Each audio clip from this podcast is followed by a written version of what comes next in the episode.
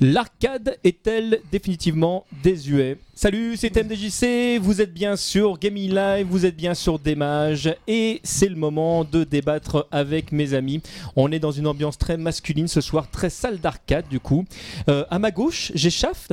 Comment tu vas? Salut, ça va. tu, tu- tu- es, tu es qui Tu viens d'où Euh, Présente-toi un peu. Moi, j'ai- je suis le plus jeune d'ici, en fait, je crois. Parce que vous, vous êtes un peu C'est c'est dommage parce que jusqu'ici ça se passait super bien. Salut Euh, Non, le, euh, j'ai 23 ans, je suis étudiant euh, à 42, l'école 42, euh, assez toute nouvelle. Ça, ça fait mieux que j'ai 42 ans, je suis étudiant.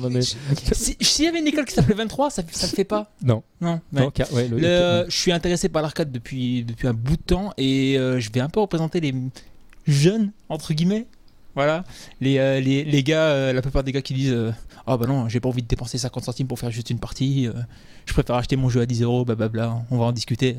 on va en discuter. ouais. Mais ouais, voilà, ça c'est le. Je vais essayer de représenter la jeunesse et les développeurs Et les développeurs. qui sont dehors, en dehors du Japon. tu peux peut-être rappeler justement ce que c'est que 42 42, ceux c'est une école d'informatique qui, qui est toute nouvelle en fait, qui, qui a été créée par les mêmes gars qui ont fait Epitech.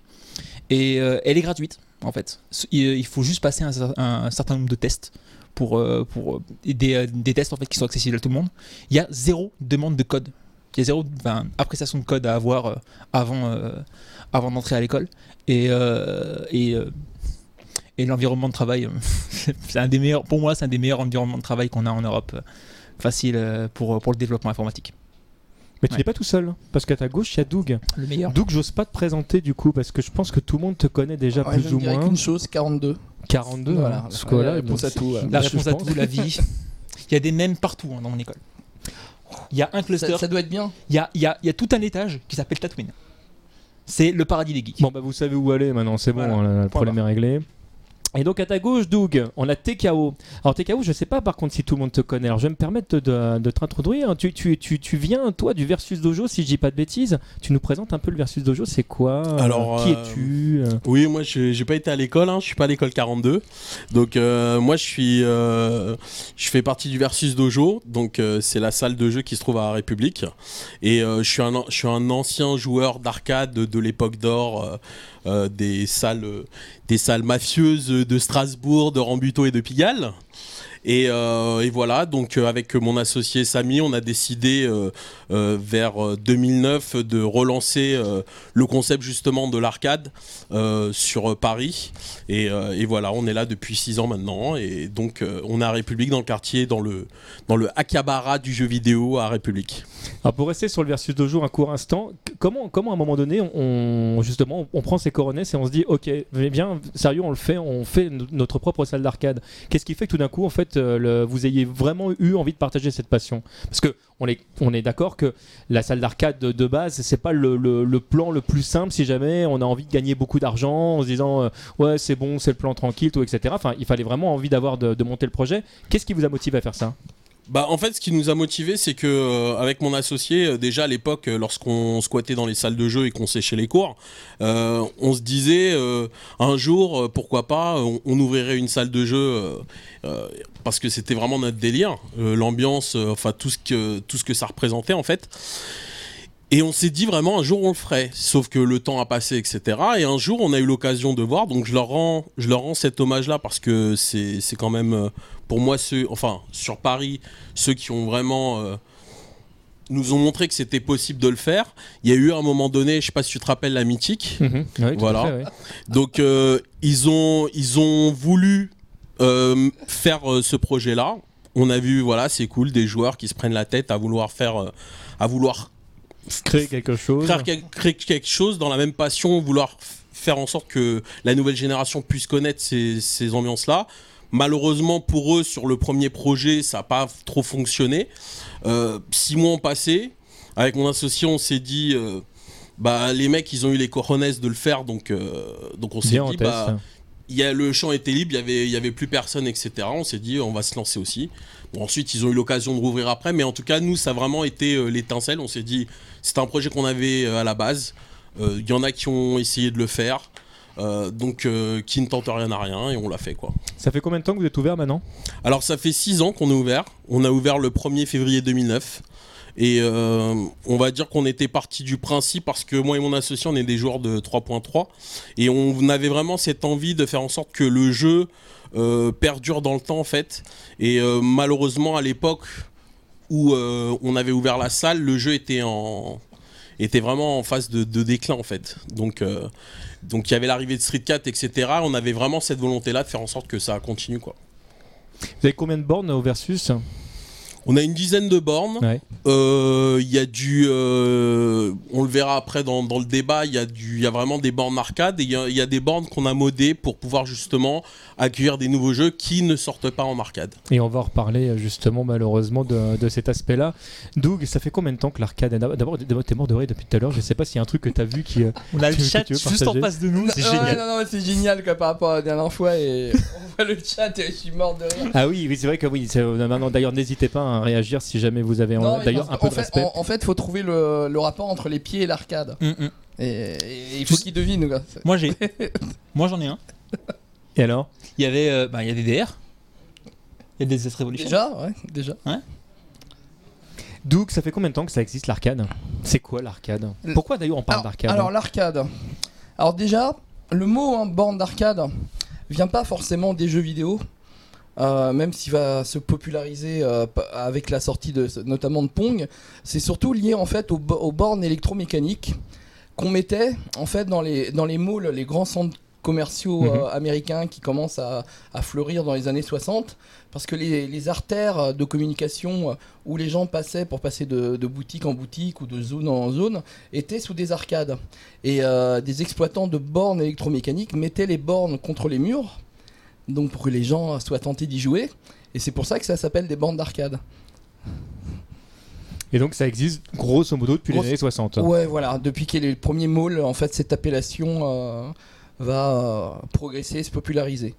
Dans la tête de beaucoup de gens, les bandes d'arcade riment avec les jeux japonais. En fait, finalement, en fait, on se rend compte que c'est pas du tout né là-bas. Non, c'est né aux États-Unis première borne d'arcade euh, commerciale, c'est en 71. En fait, 71, c'est l'année zéro euh, où, on, pourrait, on pourrait presque dire l'année moins 1 parce que en fait, les premiers jeux d'arcade se plantent en 71 et euh, l'industrie, le marché du jeu d'arcade va vraiment se lancer en 72 avec Pong. Qu'est-ce qui fait que ça prend pas la première année?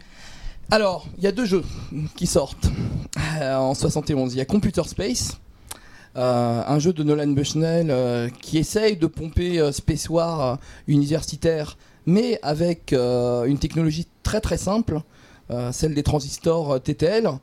Voilà, et parce que pour des raisons de coût. Et il a vraiment raison, Nolan Bushnell, parce que l'essai qui va donner le premier jeu d'arcade qui s'appelle Galaxy ou Galaxy Game, qui en fait va euh, jamais sortir euh, d'une université. C'est des anciens universitaires en fait de Stanford mhm. qui veulent euh, utiliser le Space War universitaire qui est un jeu open source gratuit libre et faire payer des gens. Donc ils prennent en fait le, concept de la bande d'arcade de l'électromécanique, voilà, du, monde forain, du monde des, salles de jeu, voilà, des foires, et ils mettent un PDP-11 à l'intérieur et euh, ils font payer en fait des gens à un jeu euh, gratuit euh, qui s'appelle Space War. Et alors le problème c'est qu'ils ne sont pas rendus compte que au niveau commercial, le business plan il est pas pas du tout rentable. Puisqu'un PDP-11 à l'époque il coûte dans les 30 000 dollars. après il faut faire fabriquer la borne, il faut les deux écrans vectoriels et les parties sont à un quart de dollar, à un quarter. Et euh, Donc en fait c'est vachement intéressant en fait d'y jouer finalement plutôt que de. Je te laisse calculer combien de parties il faut pour rentabiliser le matériel que tu as investi. Donc ces fameux étudiants qui n'étaient pas très malins euh, au niveau commercial vont se rendre très rapidement compte qu'ils ne rembourseront jamais leur investissement. Par contre Nolan Bushnell avec Computer Space a une technologie euh, à bas prix, mais Computer Space n'est pas un très bon jeu. Et c'est pour ça que bon, Computer Space, ça va un peu se planter. Bon, l'éditeur qui l'édite pour, euh, pour Nolan Bushnell, qui n'a pas encore créé vraiment Atari, qui est une, euh, qui une autre compagnie euh, à l'époque, va gagner très peu dessus. Nuttings, ceux qui vont le commercialiser, vont gagner euh, 3 millions, si je me souviens bien, 3 millions de dollars. Bon, c'est pas, c'est pas énorme. Euh, mais Nolan, il va pas lâcher l'affaire et euh, il va engager une secrétaire et un nouvel employé, euh, Alan Alcorn. Et Alan Alcorn, il va lui donner mi- une mission, faire un jeu avec deux raquettes euh, et une balle. Et euh, il va lancer le jeu d'a- d'arcade avec euh, Pong. Je pense que c'est la secrétaire qui a tout changé en fait. Ah oui Ouais, Elle avait c'est- 19 ans à l'époque, c'était son premier boulot en plus. Ouais, c'est la base, la secrétaire et, et tu Et gagnes. Pong. Voilà, tu Ça- gagnes de l'argent. Ça a plus rien à voir avec l'arcade alors, vu que c'est féminin. Là, tu vois Arcade, ça, non, j'étais en train d'essayer de, le- de le remettre dans le. Ah, c'est compliqué. Dans, dans le contexte. Euh, c'est quoi la différence entre les, euh, entre les pays au, au niveau de la culture d'arcade Alors, je commence ou, euh, Vas-y, vas-y. Bah, moi je pense que l'arcade en fait, euh, même si c'est euh, l'arcade, euh, le jeu vidéo, hein, l'arcade- parce que je pense qu'on va parler que de jeux vidéo aujourd'hui, euh, elle est, euh, elle est plus, la culture du jeu est plus ancrée en Asie, dans la philosophie de, la vie de tous les jours. Euh, c'est pas c'est pas forcément co- connoté de la même manière que par exemple en, en Europe ou aux États-Unis et je pense qu'ils sont habitués en fait à jouer euh, dans des salles, c'est-à-dire d'aller à l'extérieur pour jouer avec d'autres personnes. Et ça, bah effectivement, c'est exactement ce qu'on les salles d'arcade. Et donc ils vont trouver un terrain propice en fait au Japon. Et on se souvient que par exemple en 78 quand il y a Space Invaders qui Mhm. sort, il n'y a pas assez de salles d'arcade au Japon. Donc tout le monde essaye d'en ouvrir et ils ouvrent même ce qu'on appelle les euh, Invaders House.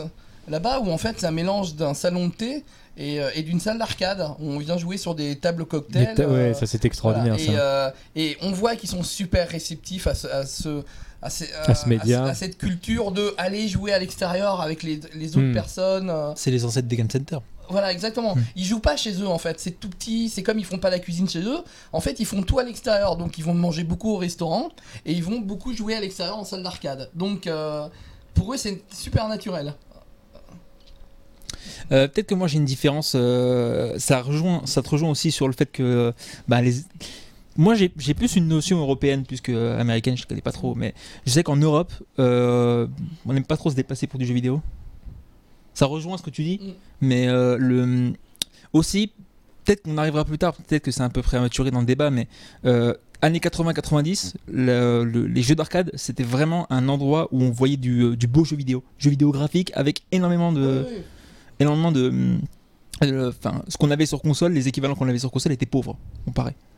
Donc, euh, c'était pour ça. bon, Bah, bah, le, le- le jeu d'arcade, c'était une vitrine technologique jusqu'à environ. euh, on L'époque va dire, PS2? euh, Ouais, on va dire. Moi, je- j'aurais dit euh, jusqu'à la Dreamcast Ouais, en fait. ouais, je Jusqu'en pensais à ça 98. je pensais ou, 6 euh, génération. Où la Dreamcast en fait Avec montre que tu peux avoir là, exactement le même jeu.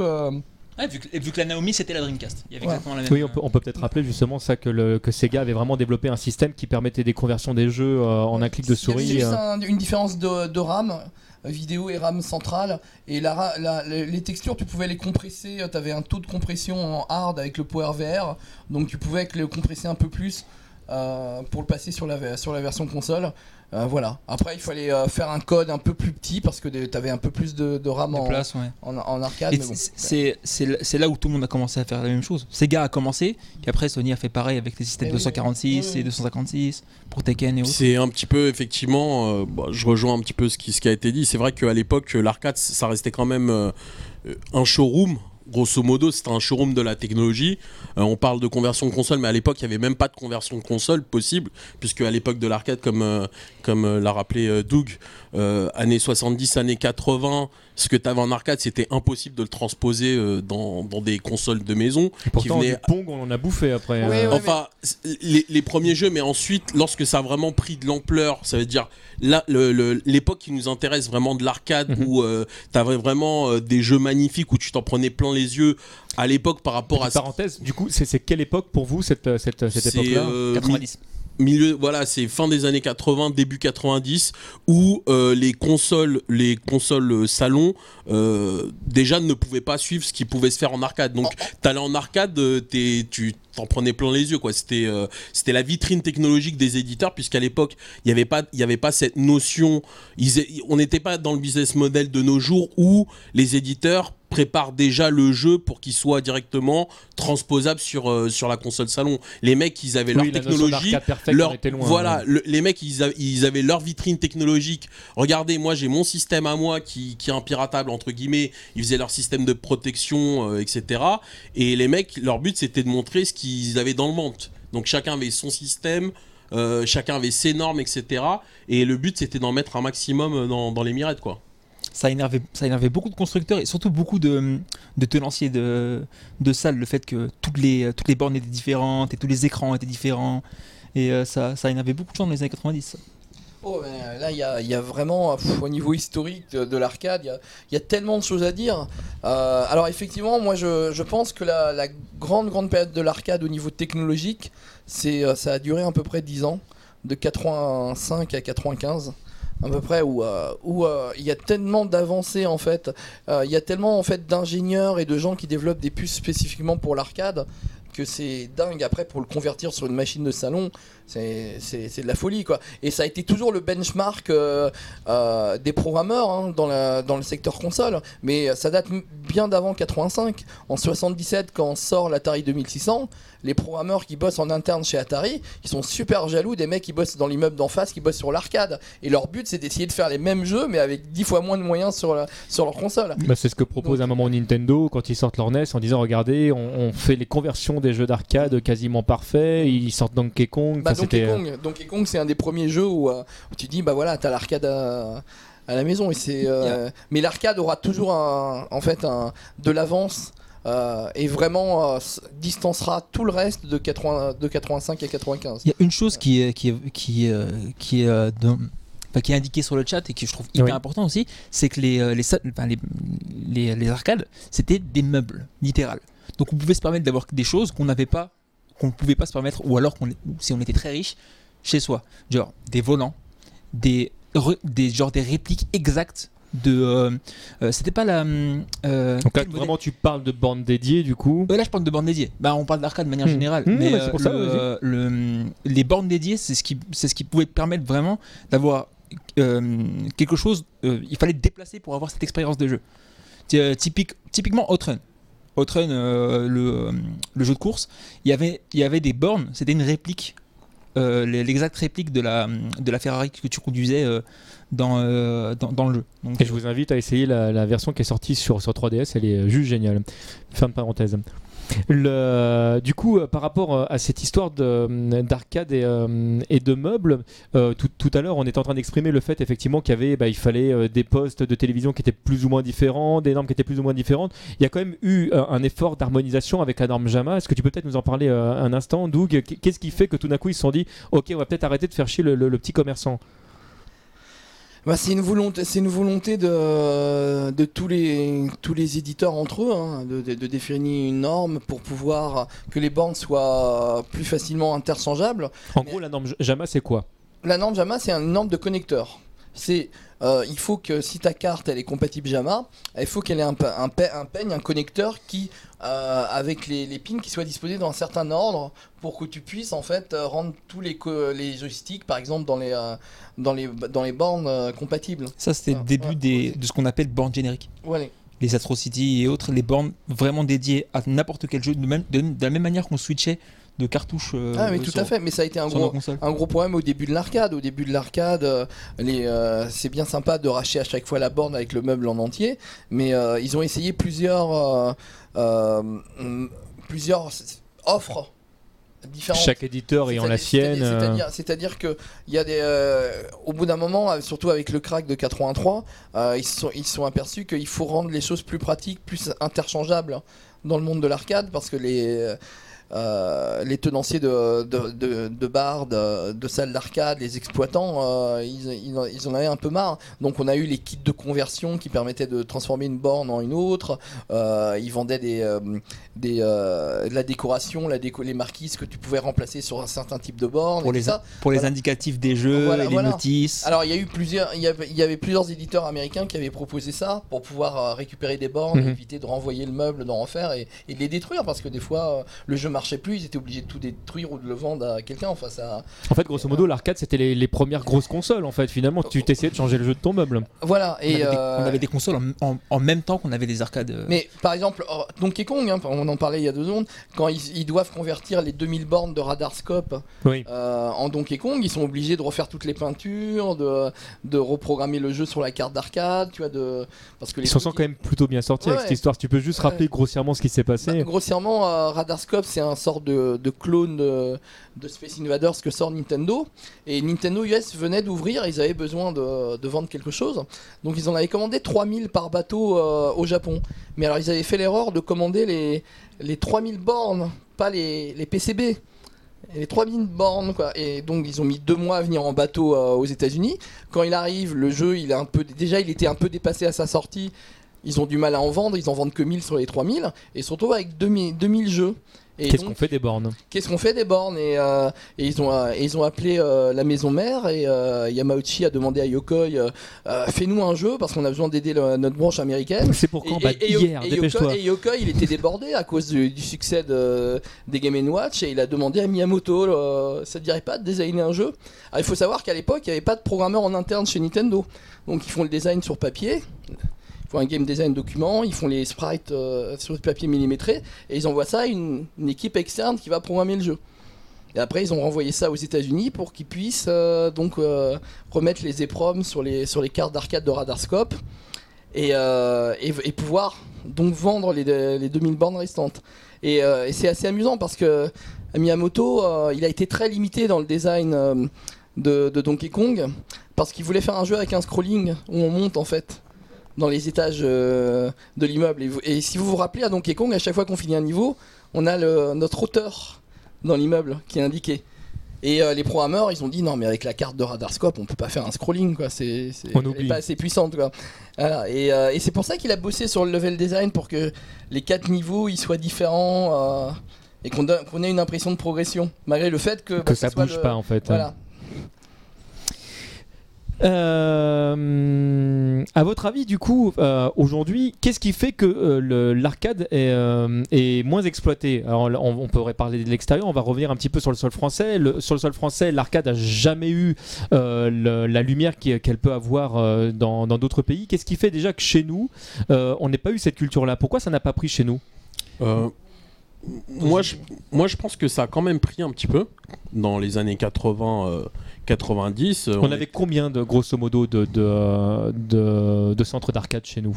Sincèrement, euh, je fais, je suis pas un spécialiste des chiffres, mais il y avait quand même des salles de jeu, des, des zones d'arcade, etc. Ah. Euh, dans les dans les bars, dans les cafés, tu avais toujours une borne. C'est ça le Donc problème. euh, donc euh, donc il y a, il y a quand même eu, il y a quand même eu entre guillemets euh, des bornes, mais euh, je pense que c'était aussi une histoire de coût parce que c'était quand même euh, les machines co- coûtaient quand même relativement cher.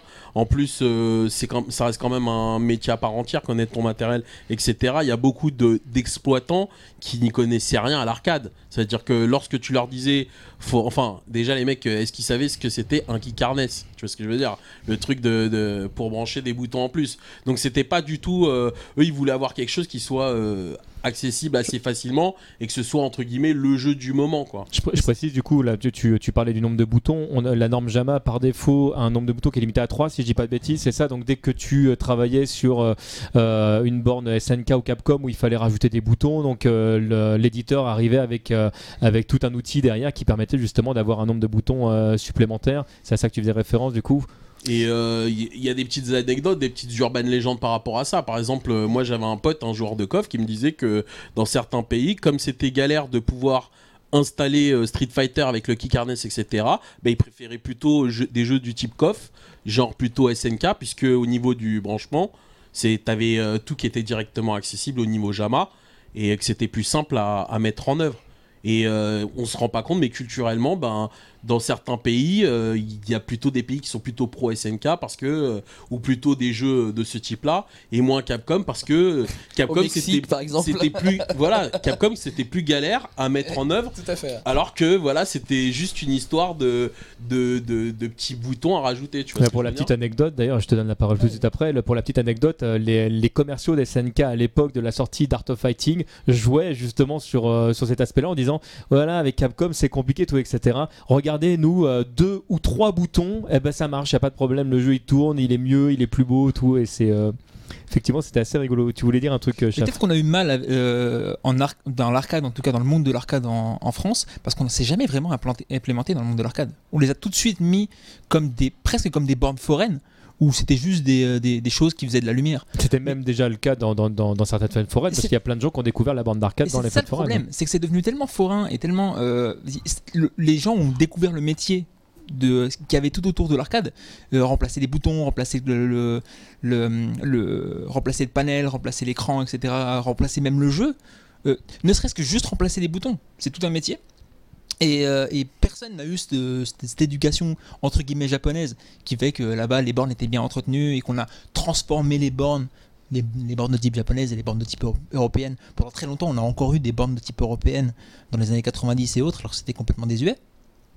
Et, euh, Il faut quand même rappeler que les bornes européennes euh, avaient le petit charme d'avoir euh, des sticks tout durs avec des Mais oui. boutons carrés jaunes et rouges. mais Ouais, le- Oui, on mais, on stick- avait quand même le cendrier pour On pouvoir éteindre la Voilà, c'était euh, avant la loi Eva. hein. le stick, le, le- ça, c'est- voilà, ça c'est encore un souci. Ça, ce stick, il était là pendant 5 ans, il bougeait plus. On, on, ne- on changeait, on changeait même pas les boutons, on changeait rien. Et il y avait pire que ça. On prenait par exemple hum, euh, un, un tenancier de bar qui prend, euh, qui voit pour la première fois Street Fighter, Street Fighter 2. Il savait même pas que le jeu était à 6 boutons. Il le branche sur une vieille borne qui a 3 boutons. Résultat, les joueurs n'ont pas accès au pied. Moi, c'est un truc que j'ai découvert sur le tard, moi, parce que j'ai toujours eu la chance de jouer en arcade sur des, des bornes à 6 boutons, et j'étais très étonné de découvrir que même dans le milieu des années 90, on, on avait des voix, des bornes à 3 ou 4 boutons qui faisaient tourner des streets. Ça, c'est un truc qui m'a toujours impressionné. exactement, ça rejoint euh, ce que je te disais. Les mecs, alors je pense qu'il y a aussi ce décalage-là, c'est que les constructeurs de ces machines-là, c'était au Japon ou aux États-Unis. Donc euh, à l'é- à l'époque, dans les années 80-90, euh, l'Europe était euh, la troisième roue du carrosse au niveau euh, au niveau des sorties. Donc déjà au niveau euh, des jeux, tu pouvais attendre un an, un an et demi avant que ça arrive, que tu les versions européennes, etc. Euh, Il y avait un gros décalage. Toujours maintenant.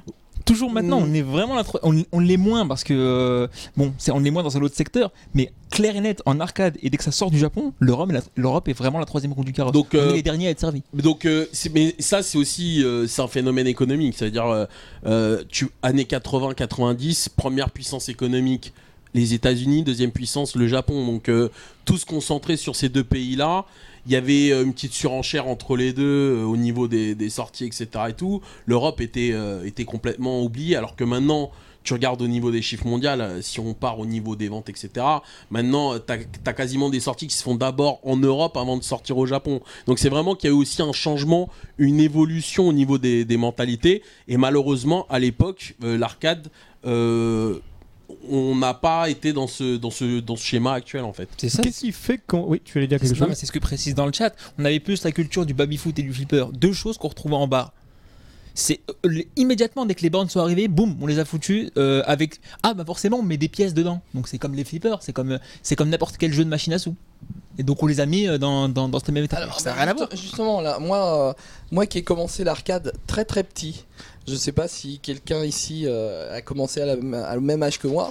Moi, j'ai commencé, Teste-moi, vas-y, quel âge? j'avais 7 ans Euh, quand j'ai commencé à loin. jouer en salle d'arcade. Mon- Euh, pas ouais. loin aussi, moi Ouais. j'ai. Ah. Alors, moi, j'habitais pas loin du, du quartier des Batignolles. Non, mais c'est facile Donc, aussi, euh, bon, j'avais une dizaine de salles d'arcade euh, entre Place de Clichy et, euh, et Pigalle. Et j'avais tous les bars hein, qui avaient une borne. Donc, moi, euh, grâce à mon père, euh, j'allais dans tous les bars donc pour essayer les, euh, les, les jeux. Et je, D'ailleurs, Street Fighter Koryu, je l'ai découvert moi dans une euh, pas loin en fait dans, dans un bar euh, à Gare de Lyon. Il y a, y a pas des y a pas des gens qui ont cru que Street Fighter Koryu était le vrai Street Fighter. Non, ça s'est vu tout. Enfin pour moi, je le voyais tout de suite quoi. Le Honda qui lance des boules de feu, je me dis non, il y a un problème. Ah. C'était ça avec Rainbow Edition, je crois. Ouais, c'est ça. et, je, euh, et je fraudais pour entrer dans les salles. Alors, déjà, ça, c'est un problème. C'est que euh, les salles à l'époque où euh, Miss Pac-Man euh, sort, en 1981, c'est interdit aux moins de 16 ans. Ouais. C'est considéré comme un, comme un lieu malfamé, donc blanchissement d'argent, trafic de drogue et compagnie. Voilà, Excuse-moi, donc- mais t'es ça, le côté euh, Batignolles, Pigalle, euh, c'était Ah pas oui. recommandable. Ah hein. oui, oui, Bah oui, mais, mais moi, si tu, moi, si- moi, si moi, tu je- mets une borne autorisée, C'était à côté Moi- de Sex Shop, je tiens à le dire parce que j'y allais aussi. Ouais, ouais, ouais. Alors, moi, ma, préf- ma préférée, c'était la, la plus éloignée des sex shops. hein. Mais je me souviens encore, hein, y, il y avait une vigile euh, donc qui, ont, qui était là pour checker. Et moi j'étais tout petit, hein, j'avais 7 ans. Donc euh, elle était assise euh, sur, un, sur un fauteuil surélevé, un peu comme un arbitre dans, au tennis. Et moi je me faisais tout petit, je passais et je courais au fond de la salle. et donc je jouais qu'au jeu de, fo- du fond de la salle. Alors c'était quoi Et- les jeux de fond de salle du coup? Ah bah c'était Galaxion. Voilà, Galaxion, Galaga, c'est ça a été mes premiers euh, coups de cœur en arcade.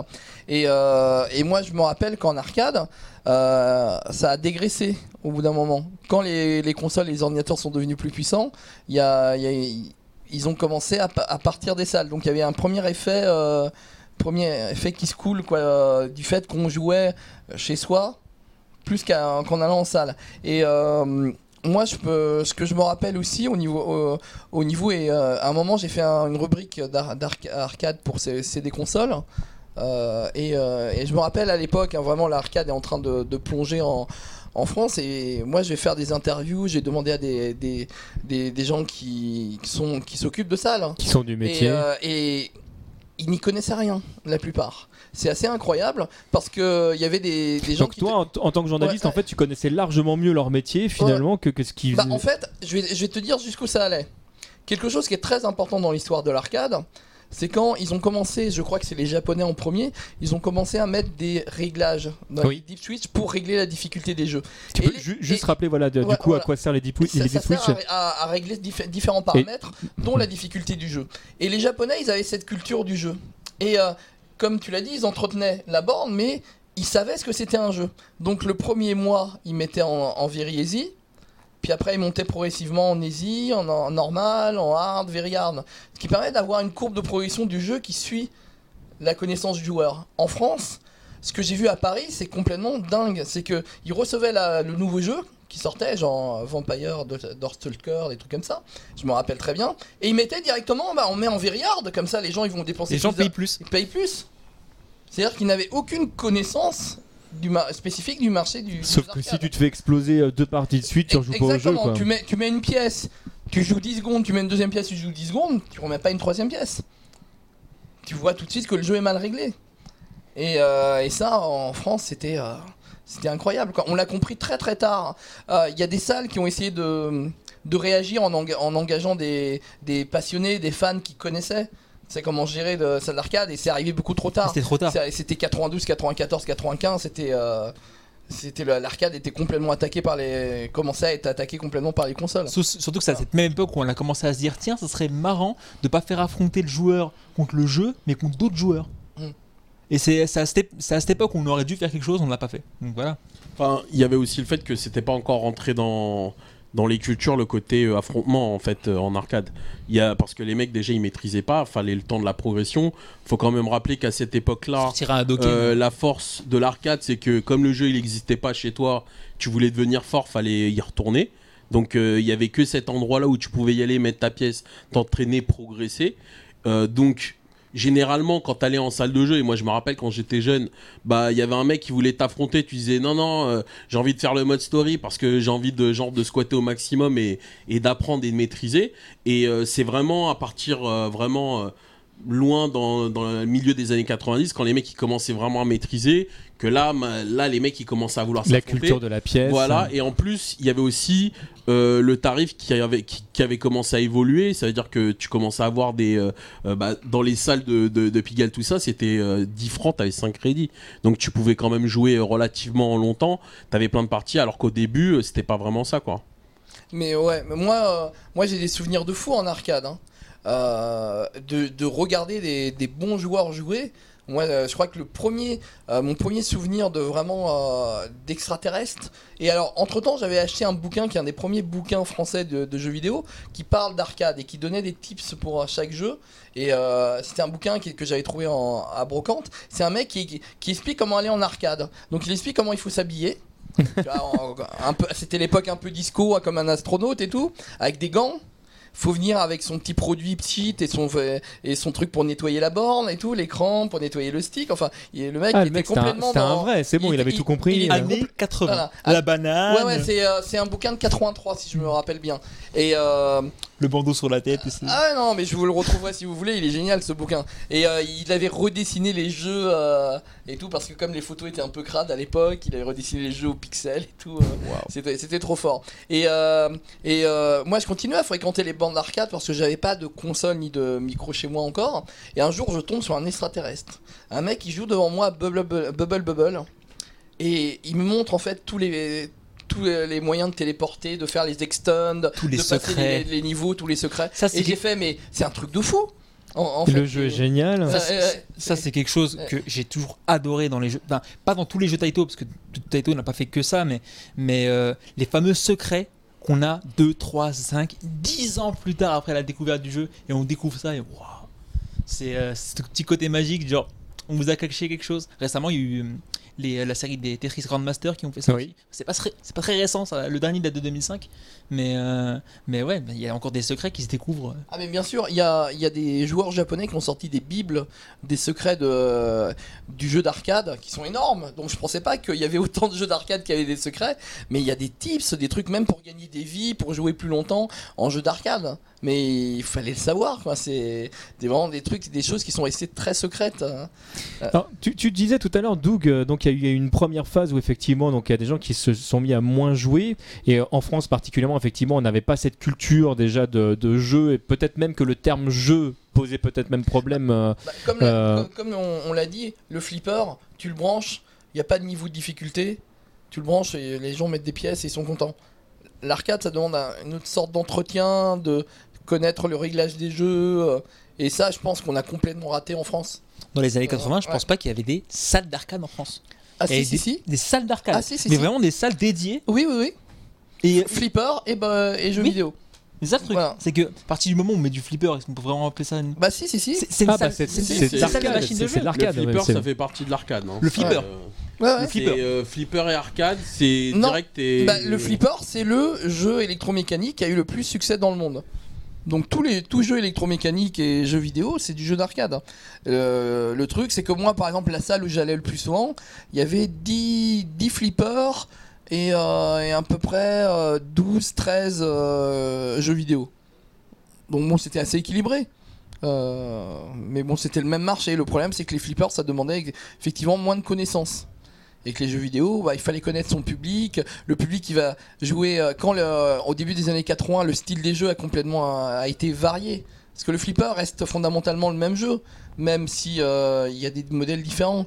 Mais le, le jeu vidéo, entre un Pac-Man et un Operation Wolf, C'est pas le même jeu voilà, du tout. c'est pas ouais. le même jeu, c'est pas le même public.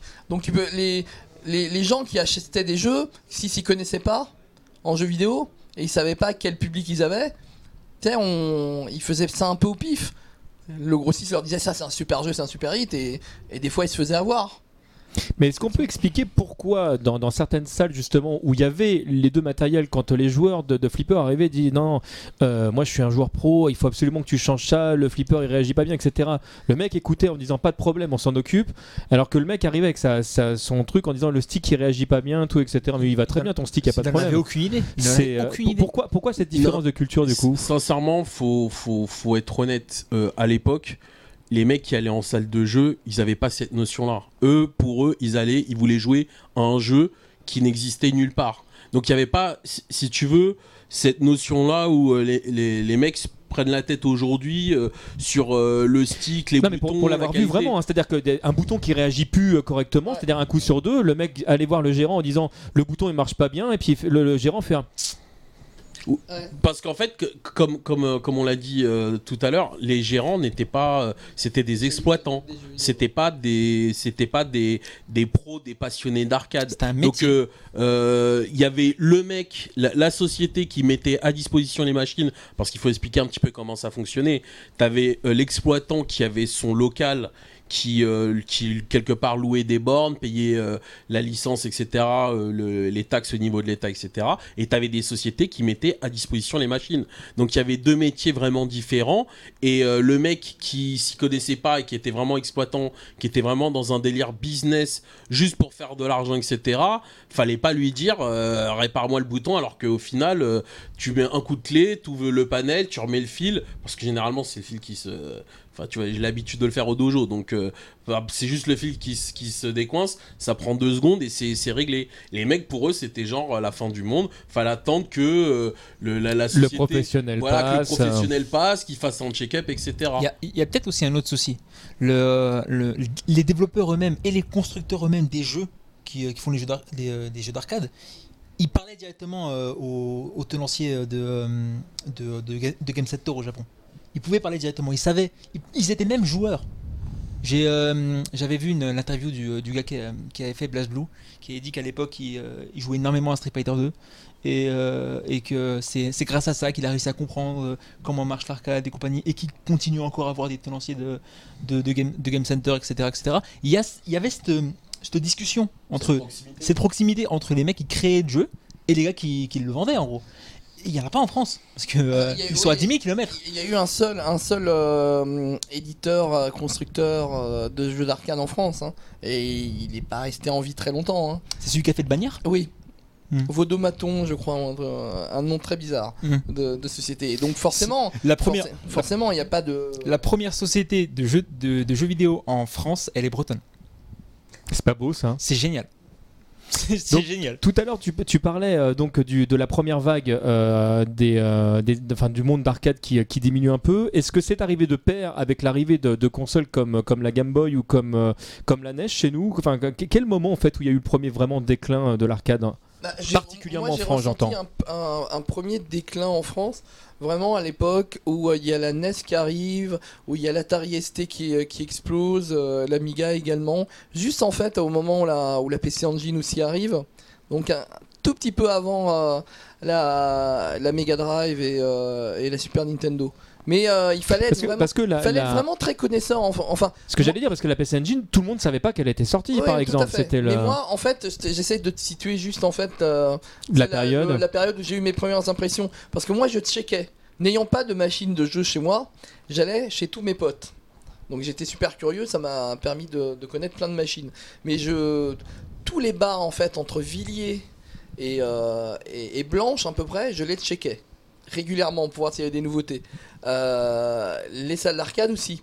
Et j'ai pu voir qu'au bout d'un moment, il y a certains bars qui ont préféré prendre deux flippers dans l'emplacement et virer la borne d'arcade parce que bon voilà un jour ils s'étaient trompés sur un titre il a moins bien marché euh, euh, ils ont pas su le régler comme il fallait et si tu vois ils voulaient que le pas flipper, même si t'aimes pas le artwork, bon, c'est un flipper, c'est ça que tu dis quoi. Non mais surtout, je pense qu'aussi, bon, il y a toujours, on revient toujours à la problématique du fait que l'exploitant n'est pas forcément un joueur, Exactement. Donc il connaît pas les jeux en question.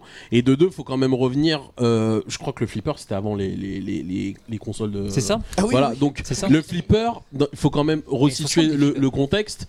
Le flipper, c'était quand même un, un, un, un objet qui était rentré dans les mœurs par rapport aux années 70-80. Donc euh, le- les, les jeunes de l'époque, le flipper, c'était, euh, ça faisait partie de leur culture, alors que la borne d'arcade, c'était quand même quelque chose qui était plus nouveau. Donc euh, le flipper a toujours eu ce, ce, ce- ce- Tu disais qu'il y avait une culture du flipper en le- France le- et, et du coup la il n'y avait pas encore de culture plus du jeu vidéo. développée que l'arcade qui en était, si tu veux, dans sa phase d'expansion, d'évolution. Et malheureusement, et on y revient souvent, bah, quand t'es exploitant, t'es pas forcément un joueur. Tu, tu connais pas forcément euh, ce que tu mets. Euh, les mecs, euh, ils s'y connaissaient pas. Eux, leur but c'était coup- d'exploiter les machines. Et si tu regardes bien, c'est un petit peu ce qui se passait à l'époque. Les exploitants de salles de jeu, ils mettaient tous les jeux qui sortaient. C'est-à-dire que les mecs, euh, ils étaient pas là à sélectionner. En, en- ils prenaient tous les trucs qui sortaient parce qu'ils savaient pas forcément les jeux. Et ensuite, ce qui se passait, c'est que tu avais toujours deux ou trois jeux qui allaient sortir du lot et tout le reste qui était un petit peu à la ramasse euh, derrière qui traînait quoi. Alors j'ai posé une question naïve du coup, mais alors qu'est-ce qui fait que tout d'un coup en France euh, les mecs se plantent et bon ils décident d'arrêter tout etc. Alors que euh, je pense je pense à l'Allemagne par exemple qui n'ont pas une culture forcément meilleure du jeu vidéo que nous vont faire perdurer des salles d'arcade en se disant bah oui effectivement nous on n'est pas joueurs mais on va faire des tests etc. Est-ce que en France on a moins cette culture du jeu qu- qu'autre part en Europe ou aux États-Unis ou au Japon? Enfin qu'est-ce qui qu'est-ce qui génère cette différence chez nous? Pour moi, euh, ce qui s'est réellement passé, en fait, c'est plus une évolution technologique. hein. C'est-à-dire qu'il faut, faut, re- resituer dans le contexte, comme on a dit. L'arcade, c'était quoi? C'était un lieu où tu avais la possibilité de, rencontrer des gens, de, de t'amuser, etc. Tu avais une vitrine technologique de malade puisque tu pouvais pas avoir ces jeux nulle part. Donc si tu veux, il y avait un intérêt d'aller en arcade. Il y avait un, y intérêt, il y avait un but. À partir du moment où cet intérêt-là, tu le retrouvais plus, avec l'évolution technologique et le fait que des consoles comme euh, la Super NES ou la Mega Drive commençaient à proposer des conversions, des adaptations de ces jeux-là, bah, il a commencé à avoir moins d'engouement pour l'arcade puisque quelque part, tu avais ces conversions-là qui étaient euh, pas arcade perfect Mhm. puisque il y a toujours cette notion d'arcade perfect par rapport au rétro. Mais qui, qui n'existait pas à l'époque, enfin, on n'en parlait C'est le pas. début. C'est le début du- de cette notion d'arcade perfect. Il y a beaucoup de gens à l'époque qui disaient Ah, pourquoi est-ce que ce- cette version de Street Fighter 2 que j'ai chez moi, elle est lente? Enfin, ceci dit, je, je je re- je remets les choses dans, dans- dans le contexte. Moi, je me souviens quand, quand Street Fighter 2 sort chez nous en France sur la Super NES, les gens se posent pas la question de savoir si le jeu est lent. Les gens, ils ont l'impression d'avoir la borne d'arcade chez eux. Et euh, le fait qu'il manque des coups à Ryu ou à Chun-Li ou etc., Mhm. c'est totalement transparent pour la quasi-totalité des joueurs. Les, questions, sont arrivées, euh, sont arrivées bien après.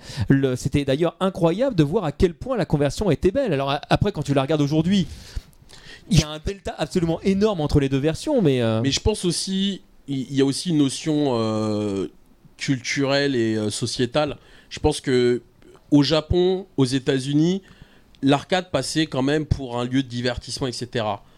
En France, peut-être en Europe ou je sais pas, ça, ça passait quand même pour un, une un de zone, ma- perdition. voilà, euh, zone de perdition, malfamée. C'est Euh, ça, on en revient, ça. C'est en- encore en le fait plus, qu'on le En colle. plus, voilà, voilà les quartiers, tu vois ce que je veux dire. Mm. Moi, je les aime bien, tu vois. Mais euh, c'était quand même Pigalle, Strasbourg-Saint-Denis, euh, Châtelet, Ah, tu vois Pigalle, t'as les meilleurs magasins de musique aussi, Non, mais- attention. hein. Euh, oui, mais ils étaient dans les rues annexes, euh, un petit peu plus Non, cachées, Ah, à tu vois. Pigalle, t'as un Euh, bar les- à les pute, salles un magasin de musique, voilà. un magasin de musique, un Mais bar à T'avais, pute. t'avais salle d'arcade juste à côté des sex shops. Moi, je me rappelle, j'allais souvent à Blanche parce que c'était, c'était pas cher, tu vois ce que je veux dire, euh, pour jouer à Street 2X.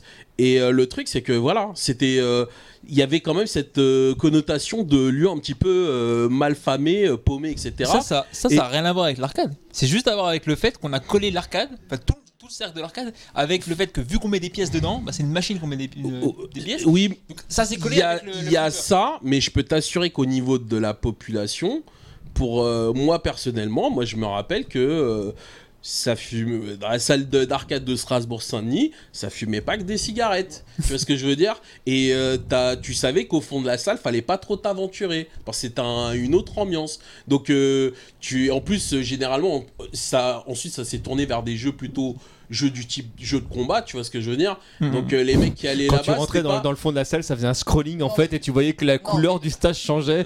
Ouais, voilà, tu vois ce que je veux dire T'allais dans jeu. les salles de jeu, tu, sais, tu jouais plus à des jeux, c'était plus du bubble bubble, c'était, euh, Mm. tu vois, des jeux de combat, donc euh, la population euh, en rapport, tu vois. Et ça, je pense que ça a pu, ça a pu donner cette connotation un petit peu négative. Euh, par rapport à l'arcade, en tout cas au niveau de, l'hexagone. Et je vous donne juste une anecdote, mais lorsque moi et mon associé, on a voulu euh, faire le versus dojo et créer la salle de jeu, lorsque les mecs on arrivait et qu'on leur expliquait qu'on faisait des bornes de jeu, bornes d'arcade, euh, le banquier, lui, il croyait que blanchiment de la drogue, euh, truc, etc. Ça a été, la croix et la bannière. hein. Pour, pour ouvrir le truc, les mecs, ils croyaient que. Donc, il, a, il a levé les mains quand t'es arrivé, il a fait non, non. et non, C'est il, bon, non, non, ça. il me Alors- disait diplomatiquement, euh, monsieur, je crois que ça ne va pas être possible. ça me rappelle quelque chose. Non mais alors ap- ap- ce- cette mauvaise euh, réputation des, des jeux d'ar- euh, des jeux d'arcade et des salles surtout, en fait elle existe partout.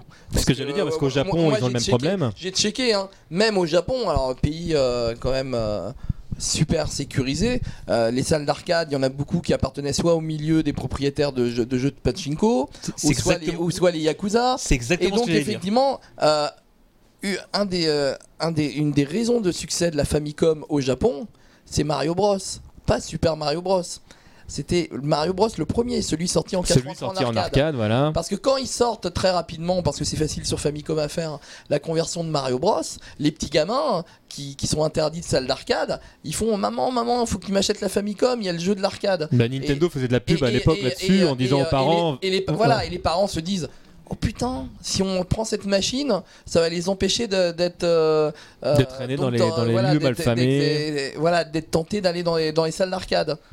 Et donc euh, ils achètent quoi. Ils disent comme ça, ils restent à la maison devant la télé, c'est Bah euh, ouais, tranquille. Moi j'ai connu, j'ai connu ça personnellement. Moi j'étais j'étais un petit mioche, euh, j'avais 9 ans, 10 ans, je kiffais aller à côté du bar de mon quartier, voir les mecs jouer à Shinobi dans le stage où tu balances les shurikens pour tuer les ninjas. Tu vois ce que je veux dire? Shinobi Et en pouvais- arcade quoi. Et je peux rester en mode gogol, euh, collé contre la vitrine comme ça, à regarder le mec jouer pendant des heures.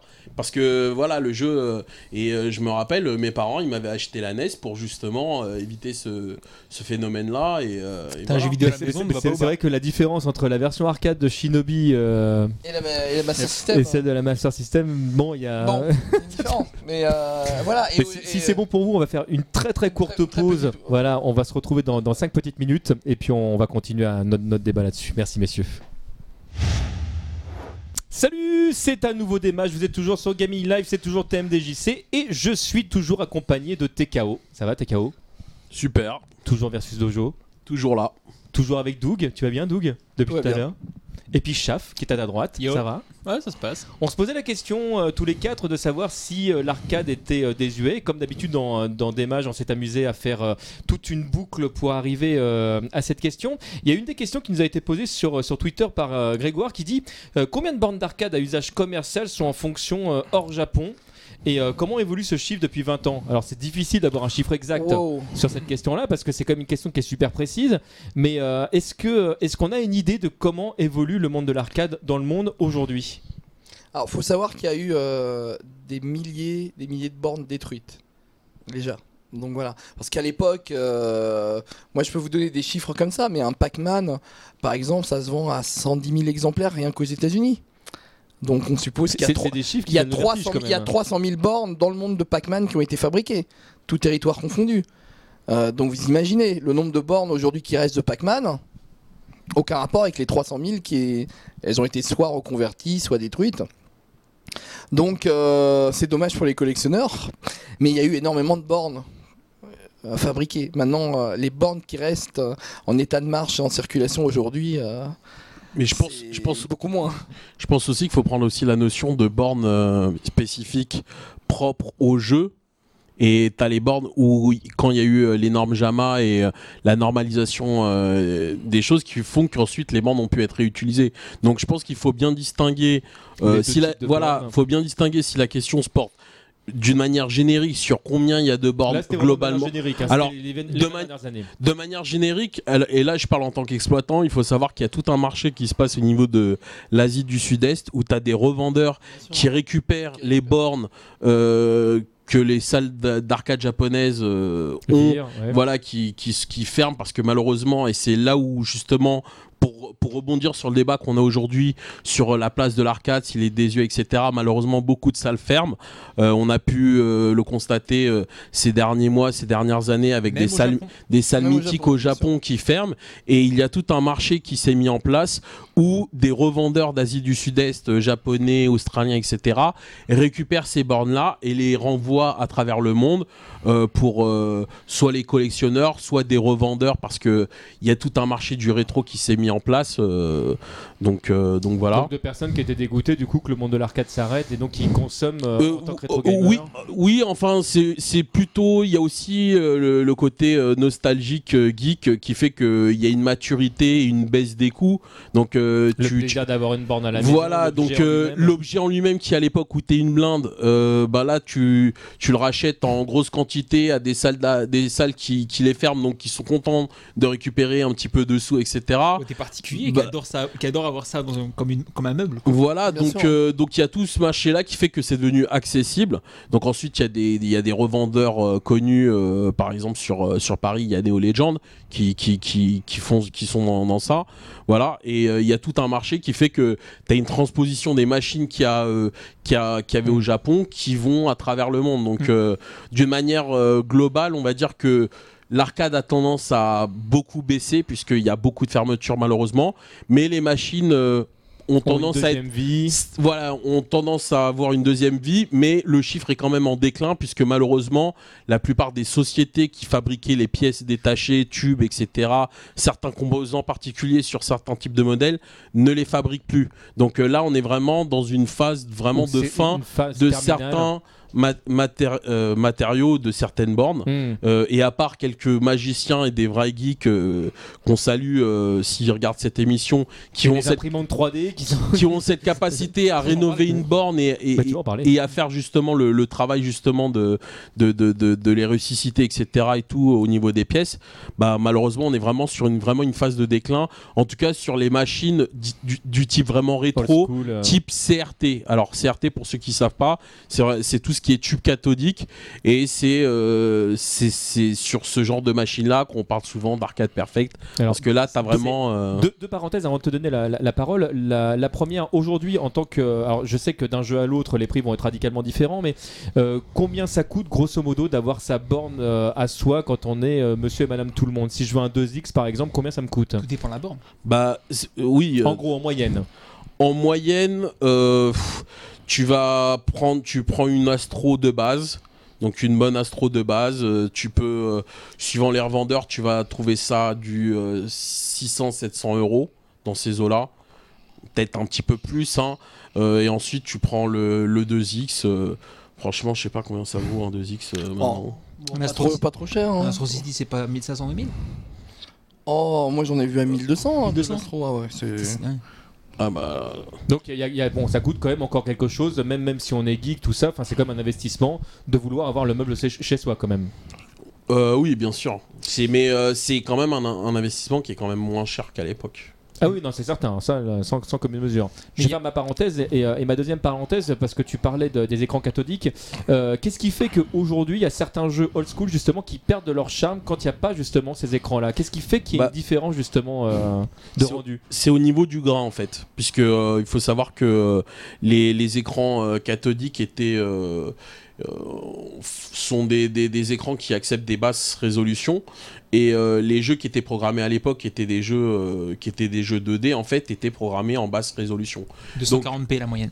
Comment? 240p. La, si je me gourre pas, la, la Super, la Super NES, donc c'est peut-être pas le cas de, de la plupart des, des- des jeux d'arcade, Super, NES Super NES c'est des 500, le 256 sur, euh, sur 200. Il y a plusieurs euh, modes dans- sur la Super NES, mais euh, il y a le mode C'est pas le 256 sur 240 de 256-240 en mode Mhm. pâle, c'est la basse résolution. Ouais. C'est celle qui en fait est, est- a été implémentée dans la Super NES au moment où elle, où elle devait être compatible NES. Donc si, si je Ah. dois donner un exemple pour la plupart des mecs qui nous regardent, euh, 240p sur YouTube.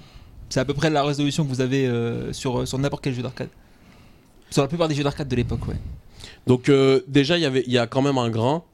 Y a un grain au niveau euh, visuel euh, du, des, jeux, on va dire des jeux pix- pixelisés puisque c'est de la 2D.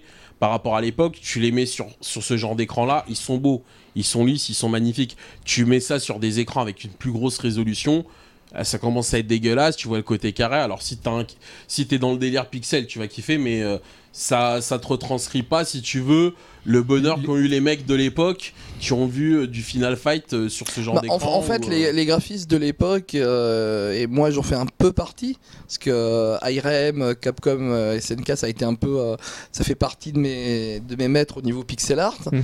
Euh, ils jouaient sur, le, sur les scanlines pour ajouter des détails et euh, sur la luminosité variable d'un écran CRT. Sur les zooms. Euh, voilà, et donc euh, finalement, quand moi je, me, je suis passé, et ça a été la problématique de tous les gens qui bossaient en pixel à l'époque, quand on est passé, ne serait-ce que sur des écrans VGA, hein, donc je parle encore d'écrans CRT, hein, je j'arrive même pas à l'époque des LCD, quand on se retrouve en fait avec des pixels qui sont parfaitement définis, qui sont vraiment carrés, qui sont en fait plus ronds parce que On- les. avec plus Euh, de détails, on perd le Ah, détail. finalement. voilà. Finalement, bah, les techniques qu'on avait appris pour en rendre plus beau, pour utiliser les contraintes de, de techniques de l'époque, en fait, elles, elles ne marchaient plus.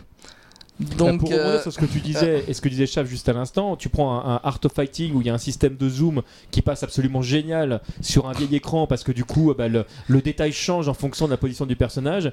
Bah, dès que tu le vois sur un écran qui est très très beau, très récent, bah, tu vois des, des- des pixels qui disparaissent, qui sont mangés. euh, du coup, le, ah, il faudrait que je regarde, ça m'intéresse là sur le ah, coup. bah, regarde Euh, Art of Fighting sur un écran d'ordinateur. Mais alors, bon, après, moi qui suis euh, beaucoup le milieu euh, de la programmation graphique, euh, on va avoir une nouvelle vague d'émulateurs bientôt qui vont utiliser les shaders Oui. et qui vont en juste rappeler ce que c'est. Ouais, ouais. Alors c'est une c'est c'est en fait c'est- tu peux programmer chaque pixel de l'écran avec un effet. En fait, c'est tu programmes le rendu d'un pixel.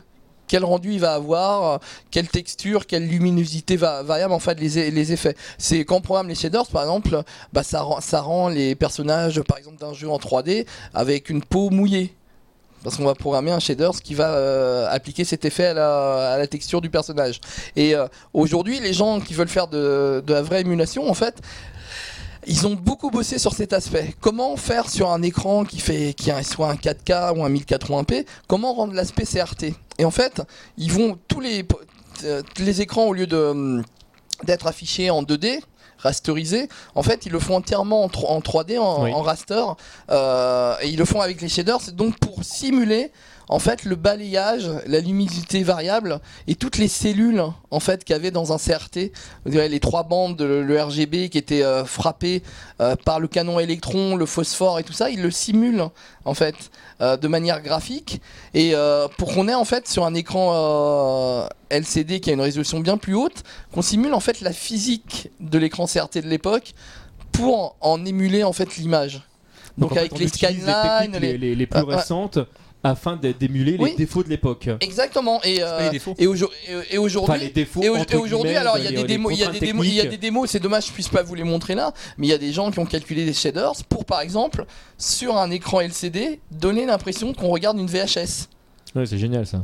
Et c'est pareil pour les jeux. Et euh, ça, c'est génial. Quoi. Quand, quand les émulateurs vont se généraliser comme ça, on pourra choisir le rendu vraiment euh, Donc le type d'écran éventuellement exactement comme tu as des émulateurs euh, par exemple pour ceux qui font de la musique euh, Exactement, de, tel ou tel ampli en disant voilà moi je veux un ampli euh, plutôt Oui, surtout qu'en euh, musique, il y a plein de vieux euh, synthétiseurs analogiques qui sont maintenant en fait où il n'en reste que quelques exemplaires dans le monde et beaucoup de possesseurs en fait de, de ces de ces trésors maintenant ont demandé à des programmeurs de- d'en faire une version logicielle pour qu'on arrête d'utiliser en fait le matériel et qu'on le préserve.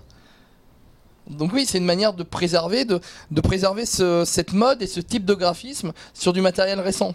Et c'est des programmeurs qui font ça, c'est des particuliers, hein, c'est des gens qui sont pas payés, qui sont sur depuis des passionnés qui sont, qui TKO sont des passionnés, qui sont depuis des mois dessus sur le problème, sur la problématique. J'allais dire, la plupart des émulateurs qu'on a, les- enfin, l'émulation est tout à fait léga- légale parce qu'on émule la console, mais euh, c'est complètement gratuit. Ouais. Et c'est ça qui est bon en fait, c'est que euh, ceux qui, ceux qui font vivre encore l'arcade un petit peu, pas seulement l'arcade, mais juste le rétro de manière Voilà, générale. quand, quand on parle d'arcade, on parle, on parle du style du coup d'arcade style plus que l'arcade en lui-même, du Oui. coup, enfin tel qu'on le voyait tout à l'heure Ouais. avec les bornes, j'en passais des meilleurs. Mm. La plupart, ben, ils le font gratuitement. Donc c'est ça le, le- la chose, c'est que ceux, ceux qui, en gros, ceux qui font vivre cet, cet- enfin, cet- cet aspect de Cet l'arcade, aspect-là de l'arcade. Cette culture. c'est plus du Mm. ouais, Ouais, c'est une culture. une hein. Mais C'est ça qui est beau, c'est que malheureusement, ces gens-là, à l'époque, ils étaient jeunes, donc ils kiffaient le truc, ils n'avaient pas les moyens. Et euh, maintenant qu'ils sont plus vieux, qu'ils ont plus de connaissances, plus de moyens, etc., bah eux, à la différence des exploitants de l'époque qui n'y connaissaient rien, eux, euh, ils connaissent sur le bout des doigts le matos, etc. C'est des vrais puristes, des vrais fans, et euh, c'est grâce à eux, entre guillemets, que euh, il y, a, il y a une sorte de renouveau, en tout cas au niveau du marché des particuliers, au niveau des tutos. euh, tu vas sur le forum de Neo Arcadia, etc. euh, tu trouves une mine d'informations au niveau ouais, arcade. ouais, et euh, comme tu disais, euh, moi ce qui est, ce que je trouve ça hallucinant aujourd'hui, c'est qu'il y a des, non seulement il y a des programmeurs, mais il y a des électroniciens de génie qui, euh, Oui, participent à l'effort. qu'on a, qu'on Ah oui, oui. pas dit Euh, qui est, qui est super les- important, c'est que les- le jeu euh, en lui-même, il était non seulement empr- emprisonné euh, sur la carte mère, mais il était également des fois Ouais. codé en partie. euh, Exactement, dans que- comme tu du disais jeu. tout à l'heure, tu disais TKO, il y a des, composants qui ne sont plus fabriqués, des puces qui sont fa- plus fabriquées aujourd'hui. Il y a des gens, des électroniciens programmeurs qui sont allés prendre des FPGA pour en fait émuler les vieux composants avec des nouveaux. Je trouve ça hallucinant. Les, me- les mecs, ils perdent, ils perdent du temps pour la préservation en fait de de vieux- culturel, de- de- de jeux d'arcade. C'est Et hallucinant. Et y- moi, je vois des Allemands aujourd'hui qui font des adaptateurs pour faire des scanlines sur les écrans LCD, Oui. pour, pour quand les gens branchent une, vieille Neo Geo sur un écran LCD, qui puissent jouer avec les scanlines avoir un en parle voilà une simulation de d'images euh, old school. Enfin, je trouve ça hallucinant la euh, la force, l'énergie qu'il y a chez les passionnés pour faire vivre des choses qui, pour la plupart des personnes, n'auraient aucun intérêt. Chef, tout à l'heure, tu voulais parler aussi de, l'imprimante 3D, du coup. euh, Alors, euh, donc tout à l'heure, je voulais parler d'un- autre, su- d'un autre sujet, mais euh, la première 3D, on pourra, on pourra en venir après. Mais juste, euh, juste on, on était en train de parler tout à l'heure du fait que euh, comment ça se passe la mar- le marché de l'arcade Oui. euh, et les ventes de manière générale. Ce qui tue en fait l'arcade, c'est l'online, mais pas l'online qu'on a à la maison. Au Japon, euh, certaines bornes demandent d'être connectées à un serveur japonais bah, la plupart des nouvelles bornes, de toute façon, hein, aujourd'hui. euh, pour vous pouvoir être marché. On parle beaucoup de bornes CRT, on parle énormément de bornes euh, 2005-2006, mais il y a encore des bornes LCD qui sont fabriquées à l'heure actuelle, qui vont faire tourner les nouveaux jeux, euh, typiquement euh, le dernier Tekken 5, euh, Tek- euh, Te- Tekken 7 pardon. Tekken, Tekken 5 c'est autre chose. Dernier dernier Tekken 7 qui, euh, qui va sortir, qui est, dé- qui est d'abord sorti en arcade, qui est en, en- Contrairement à Street Fighter 5 qui fait le choix, lui, de ne pas sortir en arcade. Voilà, Euh, au moins Namco euh, fait le choix. euh, Nam- Namco, à mon avis, ils font ça plus pour le test en fait. C'est plus facile pour euh, bien équilibrer le jeu. C'est ça aussi le problème, c'est qu'il y a eu aussi une évolution de l'arcade. Alors je rebondis sur euh, ce que tu es en train de dire. Par contre, je suis pas forcément d'accord par rapport à ce que tu dis au niveau du Nezica parce que justement, comme l'arcade, comme l'arcade c'était quelque chose qui coûtait cher. Parce que là, je parle vraiment en- au niveau exploitant. Au niveau Je te donne un exemple. Je te donne un exemple vraiment concret. Tu as des jeux. À, à l'époque, le business model de, de l'arcade, c'était quoi? Il fallait que tu achètes une borne, fallait que tu achètes le jeu. Imagine que tu as une certaine clientèle qui arrive, qui va vouloir jouer plusieurs fois au même jeu, etc. Bah, le problème, c'est que tu n'avais pas forcément le jeu à disposition, fallait faire des branchements, etc. Donc, pour moi, le Nezica, alors effectivement, on, on peut critiquer Ah, la philosophie et tout ce qu'il y a derrière Ouais. parce que c'est c'est le constructeur qui récupère un pourcentage, il y a tout un côté business, etc. Mais ça permet de pouvoir, si tu veux, à l'exploitant de pouvoir s'adapter. Et ça au concerne, marché. ça concerne uniquement l'exploitant japonais. Oui. J'explique vite fait ce que c'est que le Nessica Live. Euh, en, en gros, euh, bon, tu, me, tu me dis si je dis pas de conneries, euh, c'est l'Xbox Live ou le PSN, mais vraiment destiné aux, aux, aux- gens, aux exploitants d'arcade. Vos jeux sont dématérialisés, donc sont installés sur vos serveurs. Tous vos bornes LCD sont des PC et euh, font tous tourner le- le- les mêmes. Il n'y a, pas de- y a pas de problème de cheat graphique et autres. Tout ce qu'on fait tourner de la même manière qu'une console et de la même manière que ce que vous avez chez vous sur PSN ou XBLA. Ce qui a d'ailleurs, pour des raisons de sécurité, posé problème à certains, certains éditeurs. Par exemple, on se souvient de BlazBlue, par exemple, qui a C'est été. euh, impossible euh, quand, quand on est, quand on est français et quand on. Bon, là, je cite l'exemple de la France, de, de jouer à- au, au tout dernier jeu qui est sorti en, en 2011 ou en 2012, ou au, tout- dernier patch, parce qu'on peut faire des patchs de la même manière que sur PSN ou autre, on peut patcher à la volée le jeu pour équilibrer et pour ajouter de nouveaux persos. C'est impossible en France. Si on n'est pas connecté au réseau Nessica, on sera jamais connecté au réseau Nessica Ah parce oui. qu'on est, on n'est pas, on n'est pas japonais. Oui, c'est clair. Le, le- les donc Taito et la plupart des constructeurs arcade nous ont complètement oubliés. Tout le reste du monde. Bah, Mais faut avouer que les Japonais n'ont jamais vraiment bien pensé Ah, aux Français. mais Euh, en, en- en fait, Pas que les. Français, pas que les Français. non, mais je parle la vraiment de l'Europe. nous, mais, euh, Mais là, on rentre vraiment dans le cœur du débat par rapport à l'arcade, si C'est c'est ça. désuet, etc. C'est Mm. aussi de la faute des éditeurs. Excusez-moi, mais il faut quand même resituer le business model. Pour revenir C'est- sur ce que tu es en train de dire, on peut rappeler quand même que le- le- pour l'histoire de Street Fighter 4, euh, chaque version en France était payante, alors que c'était pas forcément le cas euh, au Japon, où tu pouvais mettre à jour pour des coûts qui étaient moindres Oui, oui, euh, mais- le- le- ta, ta borne pour passer d'une version à l'autre, alors que En, en- en fait, cette problématique-là, c'était plus par rapport au fait de la distance. Mais si tu avais la possibilité de ramener euh, le, le- le jeu, le, le DD, le disque dur du jeu au Japon, l'éditeur que pouvait tu fasses la démarche. Voilà, fa- mais tu pouvais le faire, mais c'était quand même galère. Mais tu pouvais le faire. Et le problème, c'est que généralement, comme le marché parallèle au niveau des bornes qui, qui revient vers, euh, vers l'Europe, il y, a- il y a aussi un marché euh, parallèle, pas parallèle, mais un marché de revendeurs de jeux d'arcade. Et eux, par, par contre, eux, ils se gavaient en disant, bah voilà, euh, cette version-là, si tu veux l'avoir, faut payer. Mm. Mais mettons ça de côté. Pour moi, ceux qui ont vraiment tué l'arcade, ce sont les éditeurs eux-mêmes. Pourquoi? Parce que le business model, il a changé, tout simplement. Ça veut dire que ce qui faisait par exemple la hype de l'arcade, c'était que tu puisses aller en arcade, tu puisses, euh, t'avais que le jeu qui était en arcade, t'avais, euh, t'avais, euh, le, le meuble comme on en parlait tout à l'heure, t'avais des conditions particulières qui te permettaient d'avoir la hype. De nos jours, qu'est-ce qui se passe? Maintenant, tu peux avoir du meilleur matos chez toi qu'en arcade. Donc déjà, la hype que tu as par rapport au niveau technologique, tu l'as plus. Ensuite, l'éditeur, avant, il y avait, il y avait, si tu veux, une première vie du jeu où il sortait en arcade, ça durait un an, deux ans, il était converti, il allait sur console. D'accord? Là, maintenant, qu'est-ce qui se passe? Les jeux ne sortent plus en arcade parce que les éditeurs, ils préfèrent mieux privilégier, entre guillemets, la vente des jeux et ils privilégient aussi le online. C'est les éditeurs qui le mettent en il, a, place. il a, il Le a des fois que le jeu sorte d'abord sur console puis après sur Et- arcade. et même- même qu'il aujourd'hui, Il y a, moins d'éditeurs aussi qui, et- lui- Et qui même qu'ils sortent pas, pourquoi? Parce que c'est c'est un, c'est un modèle qui leur coûte moins cher. C'est-à-dire déjà, ils sont plus obligés de, de, de, de, de faire de, de la recherche et développement à développer des systèmes super pour développer tel type de jeu. Maintenant, ce qu'ils se prennent la tête, c'est qu'ils prennent le kit qui correspond aux machines actuelles et ils développent dessus pour que la conversion se fasse immédiatement. Et parfois, pour des histoires de coûts, ils préfèrent mieux sortir le jeu directement en version console. Et là où tu avais le gros intérêt de l'arcade, qui était tu viens, tu tapes entre tes potes en offline, euh, tac, tu t'affrontes, etc. Bah, plus l'intérêt. Tu peux jouer en online, etc. Donc, quelque part, les éditeurs, par rapport à l'évolution du, business, du business model du, jeu, euh, bah, ils ont préféré, et aussi l'évolution de la technologie, parce que ce qui est valable aujourd'hui n'était pas valable à l'époque par rapport au débit que tu as sur les réseaux, etc. et euh, la démocratisation de l'Internet. Mais ça là, c'est exactement les derniers constructeurs de- d'arcade et les derniers gens qui font encore des jeux d'arcade au Japon. Quand je dis dernier, c'est encore une grosse industrie là-bas. C'est sur cet aspect-là où ils jouent. Ils jouent vraiment sur l'aspect où vous venez en arcade pour rencontrer d'autres gens, mais en vrai, et pas euh, sous un online euh, juste avec un chat bidon et autres. Vous rencontrez de vrais gens, vous affrontez de vrais gens, vous allez avoir une vraie discussion. Tout ce qu'il suffit de faire, c'est pas acheter le jeu en entier, c'est mettre une petite pièce de cinquantième. Parce que, en plus, pour rebondir sur ce que tu es en, en train de dire, il y a un aspect qu'on n'a pas vu non plus, c'est qu'aujourd'hui, si on met Nintendo mis à part et quelques styles de jeux, il y a très peu de jeux aujourd'hui qui permettent vraiment de pouvoir s'affronter à deux sur le même écran, par exemple. Aujourd'hui, il y, a, a de moins en moins. Bah, de jeux le- qui le local, le, local, le local et le splitté a Mm. été complètement mis de côté des. euh, C'est incroyable. Ah, alors moi, bah, moi je me souviens, il y a 2013, j'étais à Los Angeles à, à l'eCube.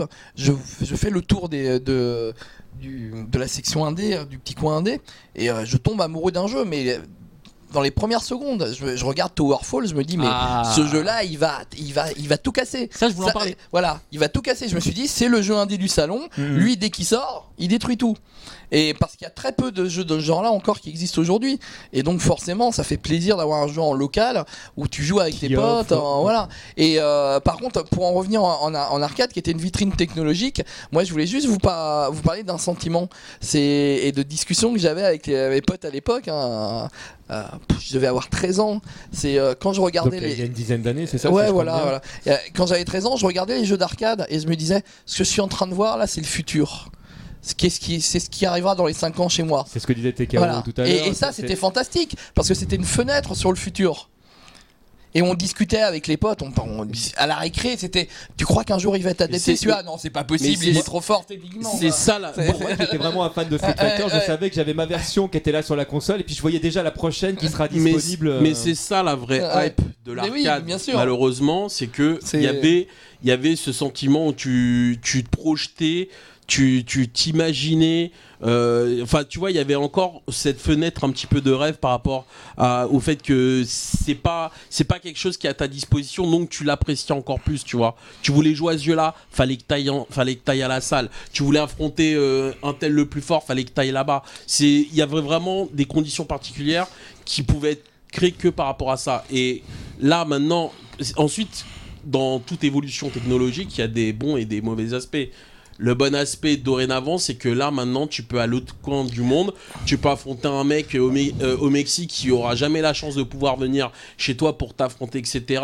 Euh, on parlait de discuter, tu peux discuter. Il y a Eh oui, ta oui, micro, euh, chat, Et, euh, voilà. Tant qu'elle but chez toi, t'es tranquille, etc. Ça veut dire que Ouais, Méfie-toi, t'as certaines consoles maintenant qui te regardent. Ouais, je hein. sais, je sais. Mais c'est simplement pour dire qu'en fait, quelque part, c'est l'évolution technologique et l'évolution des mentalités et tout ce côté-là qui a.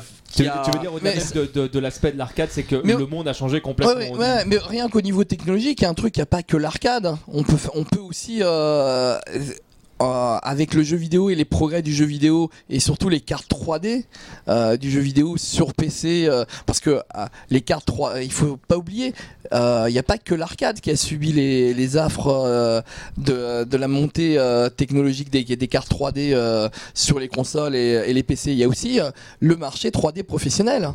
Avant, pour faire de la, 3, de la 3D, que ce soit dans les jeux ou euh, en cinéma d'animation, il fallait acheter des silicone graphics avec des, avec des cartes Oui, spécifiques. tout à fait, ouais. 82. Le, le jeu- le jour, le jour où les, les cartes 3D, elles, elles ont vendu à 10 fois plus de personnes, voire 100 fois plus, voire 1000 fois plus de personnes que les cartes euh, professionnelles, bah ils ont baissé les coûts et ils ont explosé les gars d'en face. Et c'est normal, c'est le, c'est, c'est le capitalisme quoi. C'est euh, si tu arrives à faire baisser les coûts en vendant à, à des millions de personnes, tu, au bout d'un moment, tu as assez d'argent pour, pour aller euh, détruire les professionnels qui sont en face. Quoi. C'est... Alors, juste euh, pour répondre à quelques questions Oui. sur euh, Sur le chat. qui posent des questions sur Street Fighter 5. D'après mes infos, alors aussi autre chose aussi pour dire, euh, sache que euh, euh, pour, pour la petite info, en fait, on avait la possibilité par rapport à nos contacts qu'on a au Japon de Mm. pouvoir avoir accès au réseau euh, japonais. D'accord. Mais ensuite, quel était l'intérêt par rapport si tu vas à la mentalité euh, Que vous, La- ayez, que vous ayez accès à, à toute, la, toute, la, toute la bibliographie Nezuka, euh, bah, je trouve que l'intérêt est grand. Quoi. Le, le- Bah, la plupart des mecs, je te dis la vérité. hein. Je, te, je, te, je te dis ce que j'ai vécu en termes d'exploitant par rapport à Street 4. Ouais. Super Street 4, 4 Arcade Edition, Ouais. qu'on a eu en exclusivité en Europe. euh, voilà. Euh, ensuite, il y en a qui l'ont eu, mais qu'on on a été les premiers à l'avoir. Ce qui s'est passé, c'est que on a eu l'exclu pendant à peu près 5 mois. D'accord. Et dès que le jeu il est sorti premiers en sur. Europe où on pouvait jouer des persos qui étaient complètement cachés. Euh, Voilà, voilà. Mais euh, simplement pour te dire qu'on a eu le jeu, il y a eu le- le- l'engouement du fait que le jeu, euh, la base de l'arcade, le jeu n'était pas encore sur console, donc euh, la salle blindée, tout etc. on parlait Mais avant. voilà tout l'aspect de l'arcade, donc euh, t'as envie de tester Yoon Yang, etc. Oni, truc, etc. et tout. Je me rappelle, a- on avait tellement de monde euh, à la salle qu'on avait fait un petit cahier, les mecs ils mettaient leur nom parce qu'il y avait tellement de monde que pour savoir et on appelait les noms. Ouais, un tel, c'est toi qui passe derrière, etc. Et dès que le jeu il est sorti sur console, plus Plus personne. personne. Et le problème, c'est que si tu veux, avant, il y avait, il y avait un gap de temps qui te permettait de pouvoir exploiter un jeu. Et pour rebondir sur l'exemple que Doug a dit tout à l'heure, tu pouvais essayer de rentrer dans tes frais par rapport au coût du, du jeu, mais maintenant, c'est plus le cas. Donc, ma- maintenant, sachez que il- il- par rapport bon, nous, on a des, des bons contacts parce qu'on a eu l'occasion d'organiser le Tugeki, euh, les qualifications Tugeki Europe, etc. Donc, on a des bons contacts au Japon.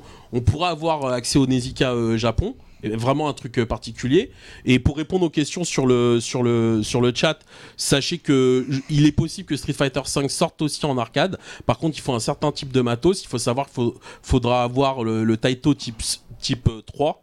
Euh, voilà, parce que les anciens, euh, les, le- les anciens hardware. Sans, Donc- sans en donner trop, en fait, Capcom n'a toujours pas fait son choix là-dessus. En fait, Et ils sont absolument pas sûrs que ce soit intéressant pour Non, eux. mais- Il- bah- alors que la version arcade était prévue à la base. On a vu deux versions. On a vu deux, on a vu deux images différentes. Euh, la première, c'est, euh, c'était à la Canada Cup et la, à la Capcom Cup. C'est le Et même la jeu qui a deuxième, Il n'a rien à Oui, voir. mais c'est le même jeu qui a évolué. Je- je- ça, mais en tout cas, simplement, parole, mais simplement le- pour dire que là actuellement, parce qu'il faut quand même savoir que le hardware du Taito Type 2, ça commence à être un truc qui est un petit peu vieillot maintenant. Oui, ouais. Euh, voilà. Donc là, Et pour- là, je vais vraiment parler au, au niveau Tecos Arcade euh, pour ceux que ça intéresse. Euh, le Taito type, type 2 euh, et, euh, et encore euh, permet de faire tourner entre guillemets les jeux Super Street Fighter 4 arcade, etc. Mais si tu veux passer à du Ultra Street 4, il te faut du Taito type 3. D'accord? Et si tu veux mettre des jeux avec le Nezuka qui te permettent de pouvoir avoir tous les jeux rétro qui sont en train de ressortir, tu peux le faire sur du Taito type, type 2. Mais si tu veux avoir du Street 5, euh, faudra faire euh, mise à jour Taito euh, type 3. Donc réinvestissement en termes de matos. etc. finalement. Enfin, technologiquement parlant, c'est assez Mais logique. voilà, mais c'est simplement pour dire que c'est possible, mais on en revient toujours. Et c'est malheureusement le problème de l'arcade et du débat d'aujourd'hui, c'est pour les exploitants, quel est l'intérêt? Puisque là maintenant c'est quasiment des sorties simultanées, jeux console, jeux arcade. Dans le meilleur des cas. Voilà, ouais. et généralement lorsque ça sort en arcade, c'est plus une sorte de bêta test pour corriger des bugs, etc.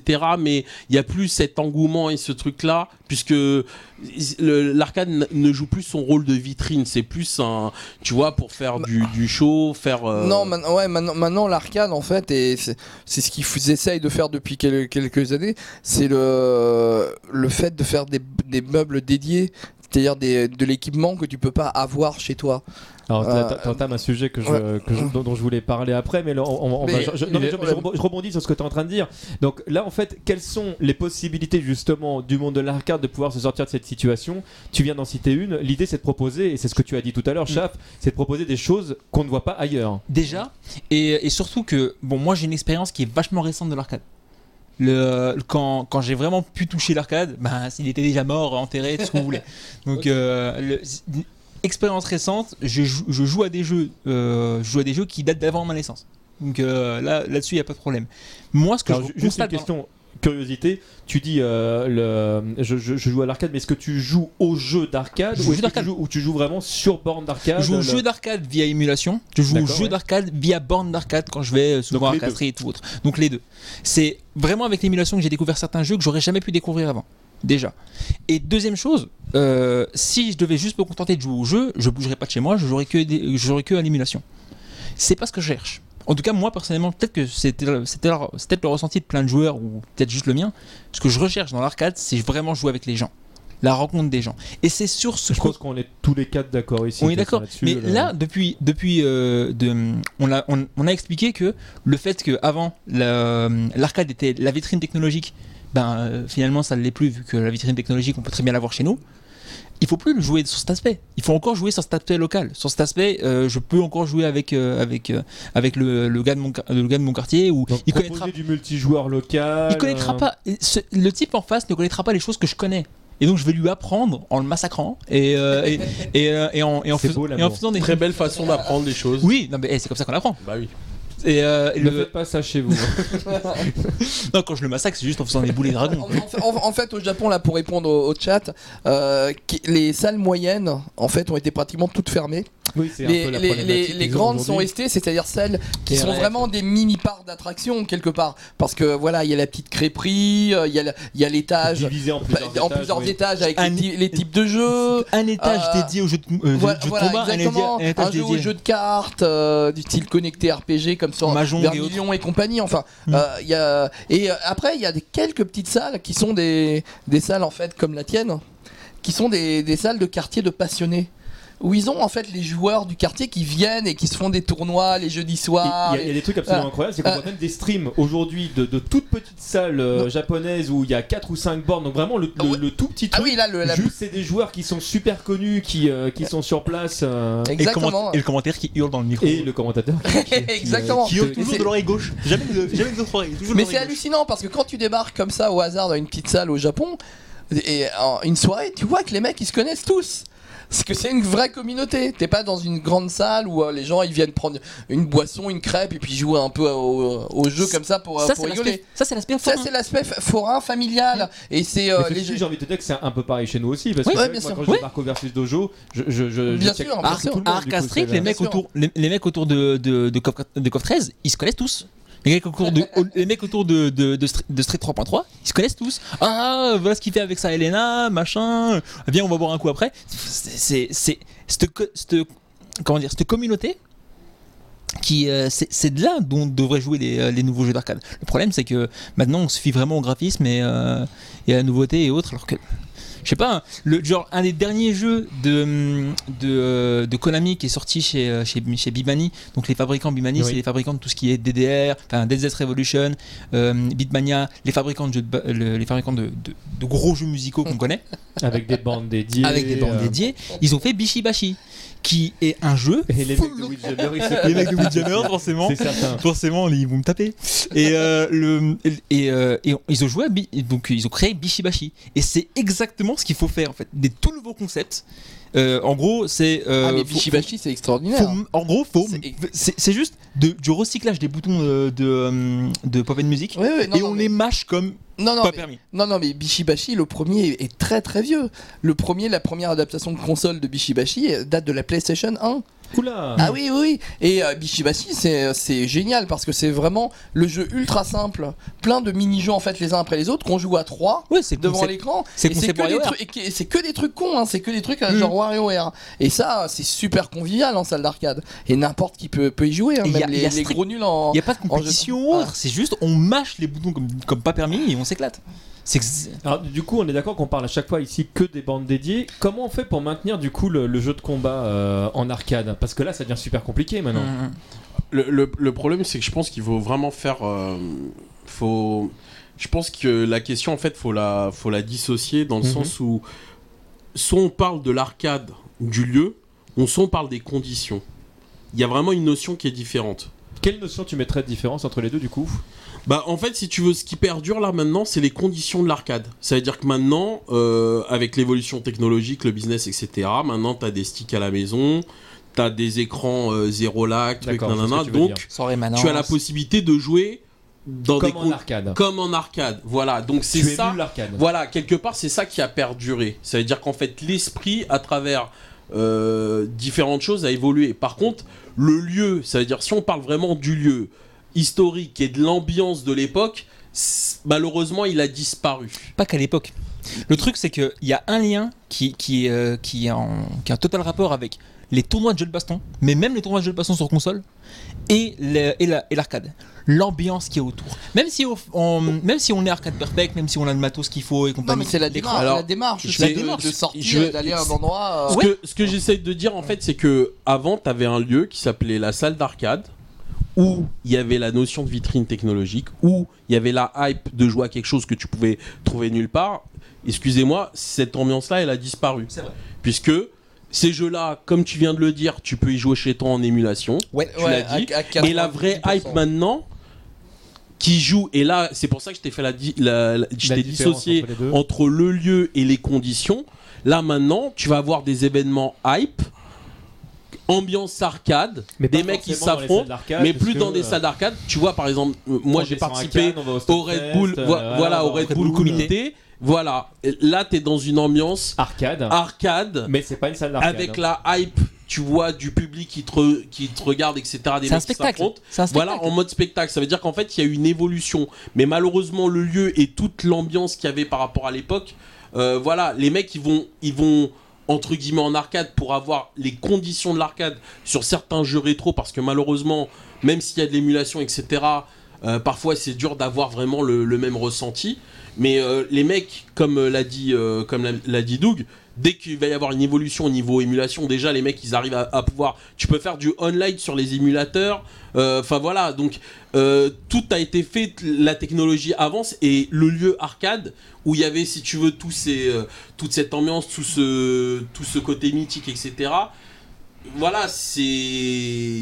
Je, vais, je vais poser une question quoi, là aussi, mais le, le, le cinéma a subi des pertes pareil euh, énormes à un moment donné. Il y a quand même des mecs qui sont amusés à ouvrir des, des, des, euh, des tout petits cinémas euh, alors que tu as des énormes complexes, etc. Mais qui proposent de voir des films que tu peux pourtant télécharger ou récupérer en DVD, mais dans une ambiance qui est vraiment euh, cinéma. Est-ce que tu crois que l'arcade euh, euh, peut perdurer en termes de, de- de culture et proposer peut-être un public plus petit, mais toujours aussi intéressé par, euh, par cette ambiance-là C'est pareil.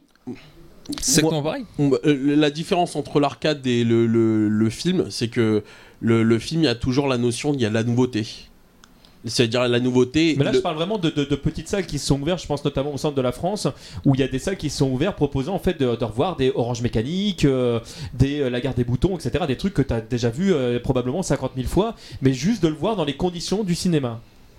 Oui, mais euh, le, le- le truc, c'est que maintenant, euh, excuse-moi, mais euh, chez toi, tu peux te faire une installation cinéma de ouf. Et, euh, Ouais, mais il n'y aura pas 40 40 personnes à côté de toi. Oui, chez mais- toi, mais- chez toi. Je tu, prê- tu prêches un convaincu. Hein. C'est vrai. Le, le truc, le truc, c'est nous, nous, on a, on a, nous, on est des passionnés, donc on a fait une petite salle un peu à la Jap, etc. Ambiance familiale, tous les gens se connaissent, etc. Oui, Dans un oui, Tout. sous-sol. voilà. Donc dans un sous-sol, enfin Ouais. voilà. Exactement. Euh, on- nous on est dans ce sous-sol. délire là mais ensuite si tu veux si on parle franchement euh, de manière un petit peu cynique malheureusement euh, voilà maintenant si tu veux te faire un home cinéma de ouf euh, chez toi tu, euh, tu, tu peux te mettre tu peux te mettre bien et avoir les conditions Tu peux avoir- maintenant tu ce peux qui peux acheter le matériel, mais on est d'accord que tu ne peux pas acheter l'ambiance. oui Mais c'est moi, j'ai clair moi, j'ai une vraie question. mais, Est-ce ce que- mais ju- juste pour terminer sur ça, la différence c'est que si tu veux que lorsqu'il y a une sortie de film, euh, il y a tout le, le cinéma.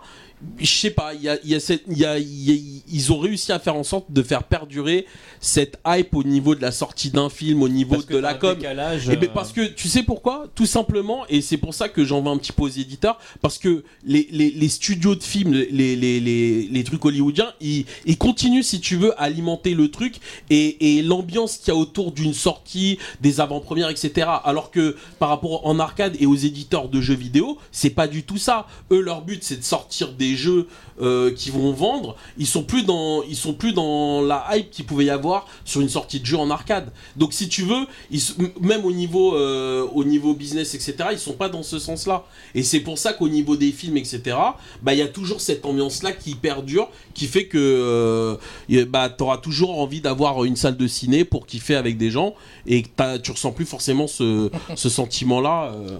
Moi, j'ai, moi, il y j'ai a Néné SS qui, euh, qui dit pour Ouch. redynamiser le marché de l'arcade pour les éditeurs, Capcom ne se servait pas des salles d'arcade pour sortir leurs jeux en early access et permettre d'avoir un début d'idée sur le retour d'investissement pour des sorties consoles et avoir un retour de joueurs pour éviter des ratés comme euh, Street Cross Tekken.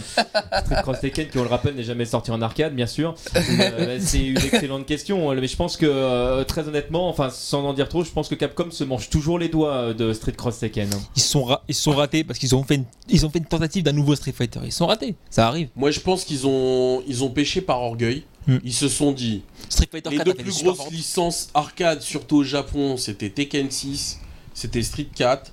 Oh, on va faire euh, le cross des deux, donc euh, on va avoir le monopole quasi absolu du truc, euh, en faisant une sorte de truc un petit peu hybride, euh, euh, easy access, et en même temps on va être dans le côté marketing euh, des gemmes ou je sais pas quoi, etc. Et euh, Du DLC de hybride, voilà, et juste- on va pas refaire les débats sur les DLC, hein, tu sais, toi-même tu Toi, sais. Hein. sais. Ah, bah, Je vous regardez, et là, et- les Reversal, ça Ah. vous intéresse, euh, disponible sur Et là, le, sur le chat, il y a très, très bonne remarque. Le cinéma est aussi un loisir plus familial.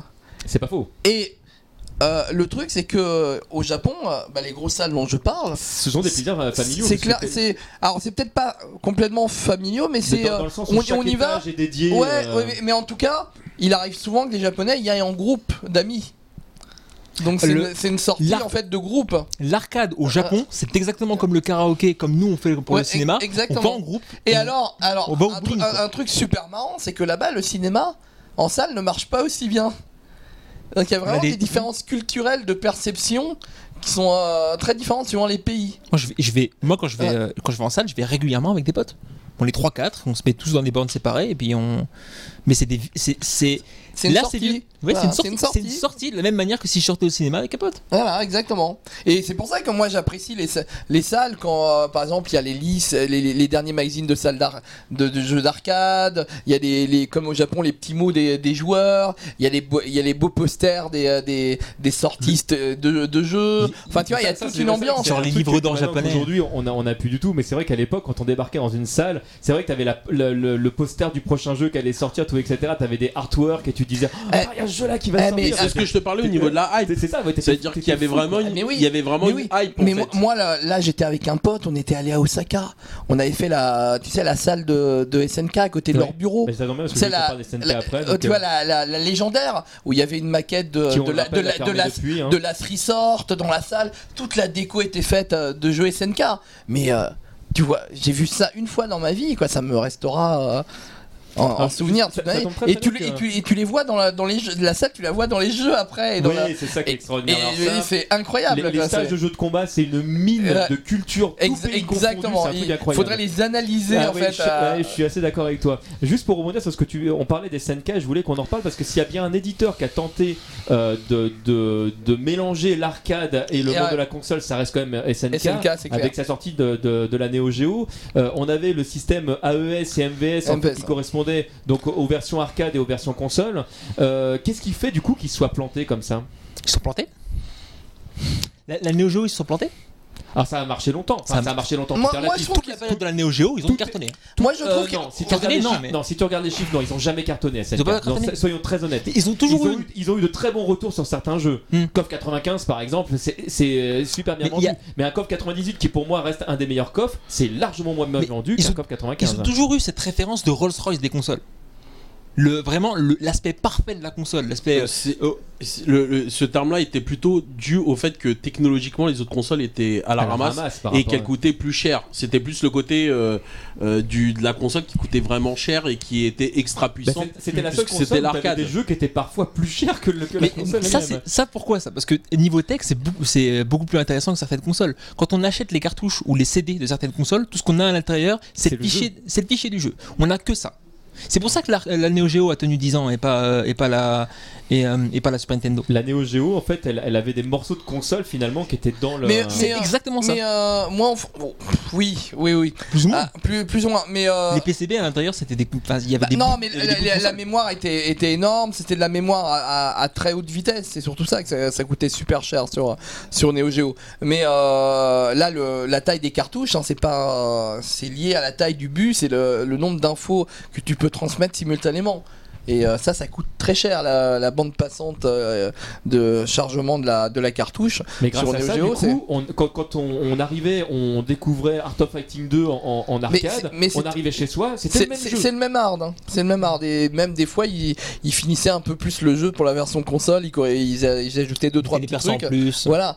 Euh, mais euh, globalement, la Neo Geo, au niveau éditorial, il y a un manque de variété de jeux. Ça, on peut pas, euh, tu vois, on peut pas leur en Alors, vouloir. des- Trop. des gens Ah, comme nous, ah, on va ah, beaucoup trop. On va pas se plaindre. Mais, mais par exemple, quelqu'un qui disait je vais acheter la Rolls Royce euh, des consoles pour jouer au RPG, il va, parce que il, les il shoots. se trompait. euh, Ou les shoots, voilà. Même les shoots, moi qui adore les shoots, il y en a, il y en a très peu. Moi, je, je suis, un- je suis amoureux de Last Resort, mais Mm. euh, il y a eu, il y a eu des trucs excellents comme Viewpoint dessus. game, très- Et voilà. Bon, maintenant. Magical Drop. Mais-. Maintenant, maintenant, maintenant euh, SNK était une petite boîte et je trouve que euh, c'était un beau coup de, de se faire connaître en fait euh, internationalement avec la Neo Geo quand même. hein. Ils ont euh, Ça a marché. voilà, Ça- hein, ça a c'est- marché, Ah, la, fait- la- la vitrine est juste géniale. Ah, la vitrine était Et excellente. d'ailleurs, hein. elle est toujours géniale aujourd'hui parce qu'il y a toujours des, des- des consommateurs de Neo Geo aujourd'hui. Ouais, hein. Mais il y a su- surtout la, la, la deuxième, troisième vie au niveau collectionneur, etc. Au niveau collectionniste, avec des prix de malade, euh, t'arrives à trouver un Metal Slug, euh, Oui, non, mais- tu, pètes, tu pètes les plombs au niveau des tarots. T'as deux Mais- fois plus de prix dès qu'il y a le sticker dessus. Mais, mais simplement, en fait, je pense que c'est. Le, le problème, c'est qu'on en arrive toujours euh, aux côtés de, le- de la niche, en fait, de ce que ça visait. Donc, comme tu l'as dit, il n'y avait pas forcément une grosse diversité. Et l'avantage, entre guillemets, des, des consoles de, de salon, entre guillemets, Hmm. c'était quand même le côté plus familial, une ludothèque plus large, etc. et tout, des prix plus abordables, parce qu'on on rentre toujours dans ce, dans ce truc-là. Et euh, donc, euh, au niveau arcade, euh, la SNK, c'était le bonheur pour un exploitant. Euh, ils avaient fait des, des, des, des, des PCB multislot euh, où tu pouvais euh, mettre les jeux, donc. Ouais. tu galères pas.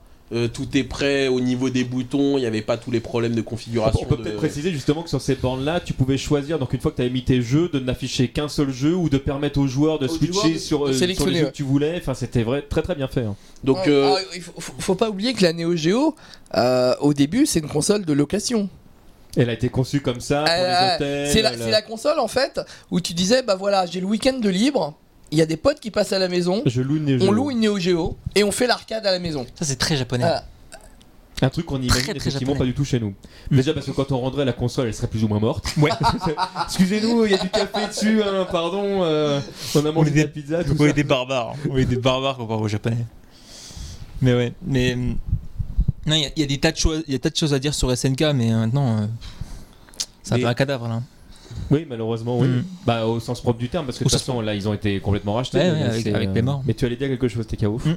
Non, non, non, c'était pour dire que malheureusement, il y a c'est toutes ces belles compagnies en fait qui sont vraiment des artistes, des créateurs, mais qui, euh, on va dire, ce sont des artistes mal compris et qui ont, qui ont pas, euh, qui ont pas brillé comme ils auraient dû briller à la bonne époque. Euh, ça me fait penser un petit peu. euh, Bah, en même temps, pour SNK, je vois pas à quelle autre époque ils auraient pu. euh, Oui, non, mais c'est pas. Ce que je veux dire, c'est qu'ensuite, c'est. c'est. Je sais pas, c'est, tu vois, c'est un peu. Ça me fait penser un petit peu à Sega, tu vois. C'est, c'est des gens, c'est des perfectionnistes qui ont voulu faire. qui avaient une vision du jeu, mais qui, euh, qui se sont brûlés les ailes sur. euh, en, en vraiment se focalisant sur un certain type d'activité, etc. sans forcément évoluer et malheureusement peut-être rentrer peut-être dans un petit côté plus commercial que d'autres qui auraient pu leur permettre d'avoir des fonds et de pouvoir évoluer et de se diversifier. c'est- ouais, complètement culturel. Là, on est, euh, on est complètement dans une analyse culturelle de la société japonaise. Mm. Où c'est une société, moi j'avais à définir les Japonais aujourd'hui, je les définirais comme des artisans. C'est-à-dire des amoureux de leur travail et d'une certaine technique. Euh, aujourd'hui, quand, quand on restaure par exemple un, temple hein, au Japon, pour vous donner une petite idée de la culture que, que j'essaye de, de vous expliquer, c'est qu'ils vont, au lieu de rénover, d'essayer de rénover le bois du temple euh, le plus longtemps possible, comme on le ferait en France, ils vont tout démonter, refaire du bois avec la même technique qui a été, la même technique qui a, qui a été utilisée quand le temple a été construit, et ils remplacent le bois. Vous voyez, ils donnent plus en fait de valeur à la technique qu'à l'objet en lui-même. Et donc ouais. c'est en fait, qu'est-ce qu'ils font perdurer? Ils font perdurer les techniques culturellement et non pas et non pas l'objet et, et une fois que les techniques pour faire certains types de jeux bah, en fait plaît plus au public bah, ils se retrouvent désemparés parce qu'en fait ils l'ont pas ils l'ont pas forcément prévu ça et, euh, et- et le marché du jeu vidéo est quelque chose qui a évolué et le il y a eu deux passages vraiment très euh, très importants c'est le passage à la 3D Ah, on se souvient à, Ah, oh. à l'époque euh, fin des années Pepsi. 90 Et pourtant, l'arcade en a profité. Sega, on en parlait tout à l'heure, est arrivé avec plein l'arcade de jeux avait- 3D. Bah, le, le- le truc, c'est que Namco et Sega, ils avaient anticipé le changement, donc euh, ils étaient préparés. Contrairement euh, justement à l'époque à des Capcom ou des SNK qui. euh, Exactement, qui SNK c'est à- complètement planté en 3D. Hein, Là, c'est malheureusement. euh, c'est, euh, assez incroyable. Capcom Et- ne sont pas spécialement plantés. Les IX c'était pas mal. Non, non, mais ils ont, non, mais ils ont été très timidement Très au départ. timidement, oui, ils n'y ont pas été tout de suite. C'était pas ils eux, c'était Arika. Alors, il n'y a, pas eu que, il y a Arika- pas eu que, parce que Capcom a sorti lui-même des jeux, des jeux en 3D avec les Plasma Sword par exemple. Oui, ou que cité. Le, le- mais donc- bon, mais c'est vrai qu'ils y ont été timidement quand même Mm. Capcom au départ. Peut-être que SNK a eu le même problème que, que, que ce qu'on dit comme Nintendo a comme problème à l'époque de la GameCube et de la Wii. C'est que leur, leur architecture de console était tellement faite pour eux que c'était les seuls qui pouvaient faire des jeux corrects sur leur propre console, vu que c'était à eux. Et que dès qu'il y avait de- des, des, des éditeurs tiers qui voulaient un petit peu s'intéresser et des développeurs tiers qui voulaient s'intéresser à la machine, ah, on y arrive moins bien. Et c'est peut-être ça en fait qui a tué la Tu- Neo Geo. Bah, au niveau Neo Geo, c'était très, euh, c'était assez dur de pouvoir développer dessus. La, la preuve, moi, à ma, à ma connaissance, hein, et dites-moi si, si j'ai faux, euh, je connais aucun éditeur occidental, aucune équipe Ah occidentale qui a pu programmer dessus. Non. Parce que l'équipe de développement, ils étaient complètement euh, à l'arrache, de, de, fait de manière De toute artisanale. façon, même des éditeurs, Et, euh, il n'y en a pas eu beaucoup hein, Et sur euh, voilà, Neo Geo, hein. et, et les le et les mecs, ils étaient tous obligés de bosser très euh, intimement avec SNK pour pouvoir bosser sur la console. Non, C'est- mais- Et- Bah, regarde le rapprochement d'ADK et des SNK par exemple. Ah oui, mais alors sont, ADK et SNK, c'est- encore plus fou qu'on l'imagine. hein. Puisqu'il y a, d'après les renseignements, il y a certainement une des, pe- un des ingénieurs en fait de l'AES et MVS qui, euh, qui est allé bosser chez ADK. Mais ça m'étonne pas plus Donc, que ça. mais la euh, plupart des persos ADK ont été euh, rachetés en plus. Oui, par, voilà. par SNK, donc, euh, le- c'était très très proche. Euh, et euh, moi, j'ai, moi, aujourd'hui, maintenant que la Neo Geo elle est émulée, euh, qu'on a accès au Ward, qu'on arrive à refaire des cartouches et tout ça. Ça a tué les derniers jeux d'ailleurs hein, parce Ouais, que l'émulation est arrivée en fait certains jeux Oui. n'étaient pas encore sortis Ouais. et ils sont sortis directement en émulation et ça c'est vrai que ça été ouais. très cool pour Mais, la euh, Neo Geo. mais quand tu vois que le hard, comment il est fait, comment on l'émule maintenant qu'on le connaît, tu dis qu'il y avait plein de choses à faire encore sur la console et qui n'ont pas été elle, faites. elle est géniale. cette Alors, console. elle a- ça n'a pas été fait, pourquoi? Parce qu'à mon avis, ça manquait de diversité de studios qui pouvaient bosser dessus. Non, mais surtout. c'est- euh, le même faut- problème Ah, Nintendo. ah, Mais ah, il faut surtout aussi voir l'intérêt. Ça veut dire qu'à un Oui, moment, oui, oui, à un il y a moment donné, quoi, c'est quoi l'intérêt de l'éditeur? C'est euh, je te produis un jeu qui va sortir que sur ta console en exclu avec des tarifs de malade, euh, que tu, qui va concerner euh, une petite partie de, de gens, ou Mm. je vais plutôt sur des supports plutôt euh, sûr, généralistes, bien mieux distribués, etc., où je vais toucher plus de monde. Euh, Bien sûr. Enfin, c'est ça la vraie problématique. Généraliste, tu le fais sur plusieurs consoles, tu divises la qualité de travail du, euh, de, de chaque produit et au final le jeu est moins bien. Si tu, si tu spécialises sur une console, sur un hardware, le jeu est meilleur. Ouais, mais c'est vrai, pour Oui, mais- rejoindre DKO, le problème c'est que la logique euh, financière derrière, elle empathie parce Je suis- que le- le- moi, ça me fait mal au cœur. hein, mais, je te- moi, moi, je kiffe les Mais jeux. bien sûr, moi, moi- pour moi, les, les plus belles pièces, ça veut dire techniquement, ça veut dire Moi, quand je vois un Last Blade 2, Ah, c'est exactement le jeu que Quand j'ai je vois- vois. Alors là, tu vois, là, euh, pour le quand coup, je vois un Last Blade 2, quand tu, je tu vois- regardes les stages, tu regardes la, la qualité tu- sonore mais du non, jeu. mais tu, Il est extraordinaire ce tu- jeu. l'animation, ça veut dire voilà, mais pour faire un Last Blade 2, euh, c'est le taf qu'il faut faire. Parce que c'est vrai qu'on on cite c'est de souvent la Garou folie, sur et sur surtout avec- Non, mais Last Blaze 2 Garou- est, un jeu absolument tu regardes le feu, fantastique, tu regardes le feu dans le stage du- de la maison en flamme. il est C'est- magnifique. moi j'arrive pas, je comprends pas euh, comment les mecs ils ont fait ça sur ce hardware là, tu vois ce que je veux dire Moi ça me choque. Mais, les, là, mais les premières fois que tu vois que tu vois les images de moi je me souviens que la première fois que j'ai vu les images de, de, de Last Blade Bleu je sais plus dans quel magazine français c'était et, je- et je me suis dit putain ils ont fait une mise à jour sur la Neo Geo c'est pas possible mais c'est c'est- tu- Mais C'était- simplement, simplement pour dire que effectivement, si tu te concentres sur un hardware, euh, voilà. Mais euh, voilà, le- malheureusement, heureusement, l'évolution du. euh, Alors, pour, Ça, pour- ça pour- nous arrange pour, répondre à ta question, Last Blade 2, je le considère comme un jeu avec, qui exploite la, la Neo Geo à 70%. Putain, comme quoi donc il y avait vraiment Ah, encore ah, des, des ah. trucs à faire sous la pédale quoi Ouais, Non, exactement. L'intérêt de Last Blade 2, c'est pas qu'il était beau enfin il était beau techniquement, Oui. mais c'était pas la technique qui était intéressante. C'était c'était pas le comment dire, c'était pas l'hardware qui était intéressante. C'était vraiment le fait qu'il était fait à la main quoi.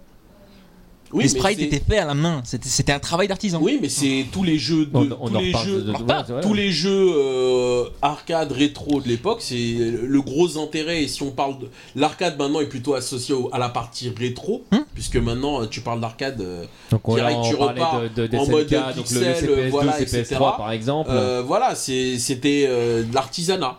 C'est euh, au niveau de la, conception des jeux, de la finition, etc. C'était de l'artisanat. Euh, et l'artisanat, comme c'est quelque chose de très précis, ça nécessite des conditions particulières, arcade perfect, etc.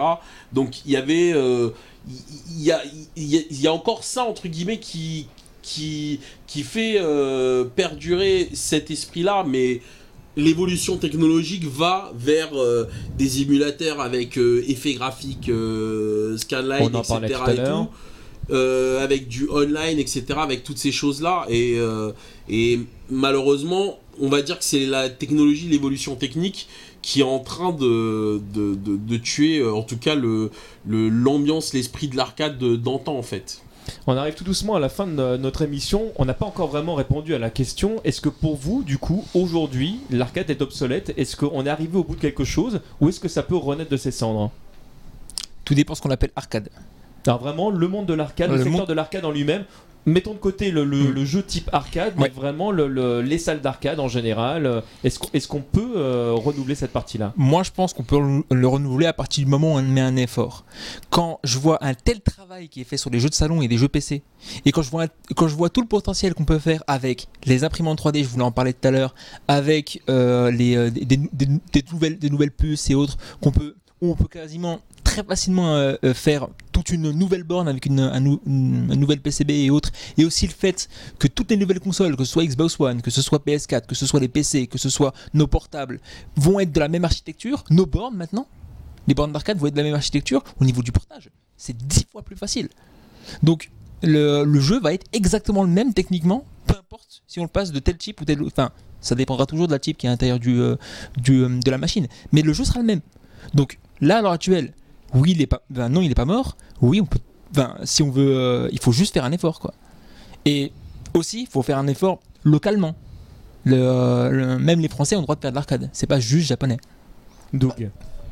Moi, moi, je dirais maintenant, il n'y a plus de taxes sur les jeux d'arcade en France. Ah, la taxe, la taxe à 5 euros là.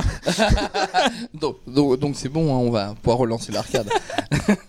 non, mais euh, l'arcade, en, gros- en gros, bon, voilà, c'est un business. Donc, euh, euh, moi, c'est dommage parce qu'il y a plein de jeux d'arcade qui sont familiaux, qui sortent au Japon, qui sont super fandards, Qu'on euh, qu'on voit pas du tout chez qui- nous. qui- qu'on voit pas du tout chez nous et qui, en fait, plairaient à n'importe qui, avec un minimum de. euh, Oui, euh, qui des- nécessite des- pas, ouais, pour euh, préciser, qui nécessitent pas une culture Et- japonaise une- en fait pour voilà. comprendre le mécanisme du jeu. quoi. exactement. euh, Suivi des jeux. Ouais, ouais, non, mais il y en Bon, a, non, il y en a, il y en a, oui, il y en a. mais il y en a, voilà.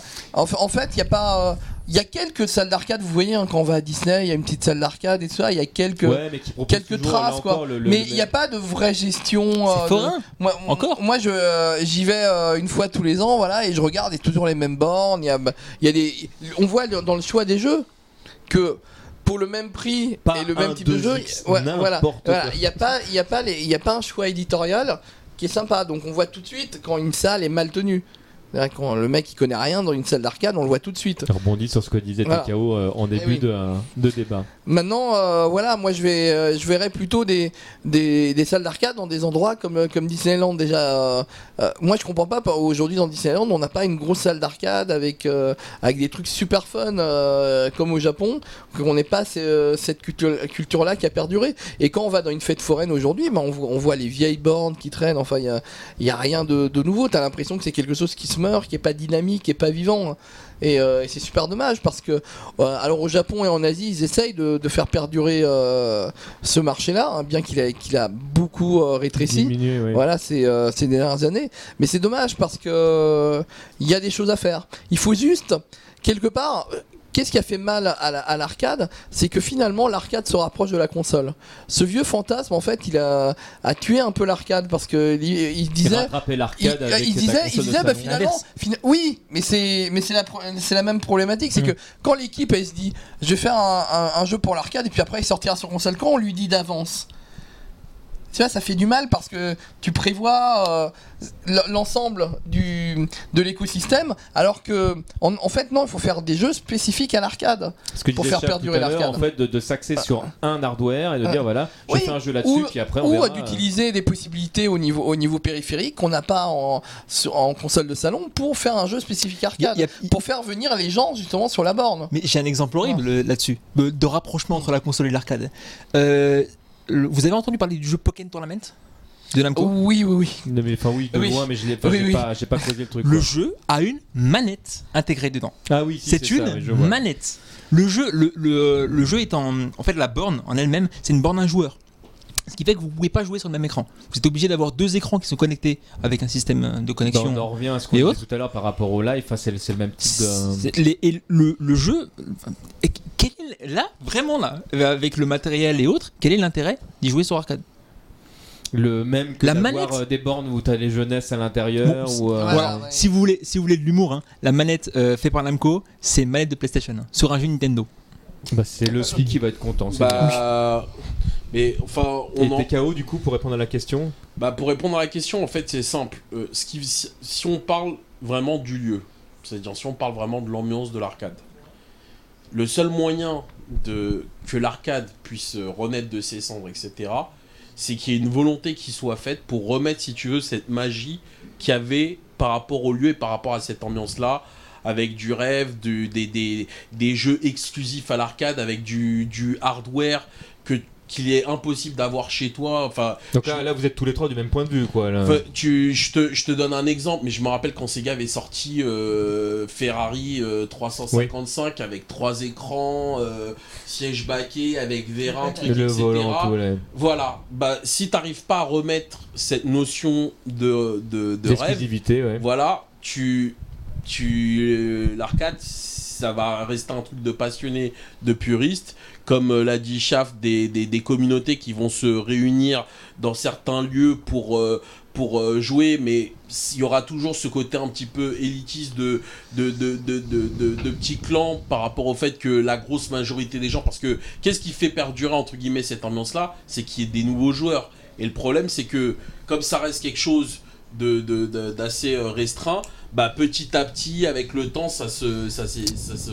Je suis pas très Ouais, d'accord. Je suis pas très d'accord avec ça. On n'est pas des rustres non plus, quoi. Comment Quand il y a un nouveau joueur qui, qui vient, on sait que c'est un nouveau joueur.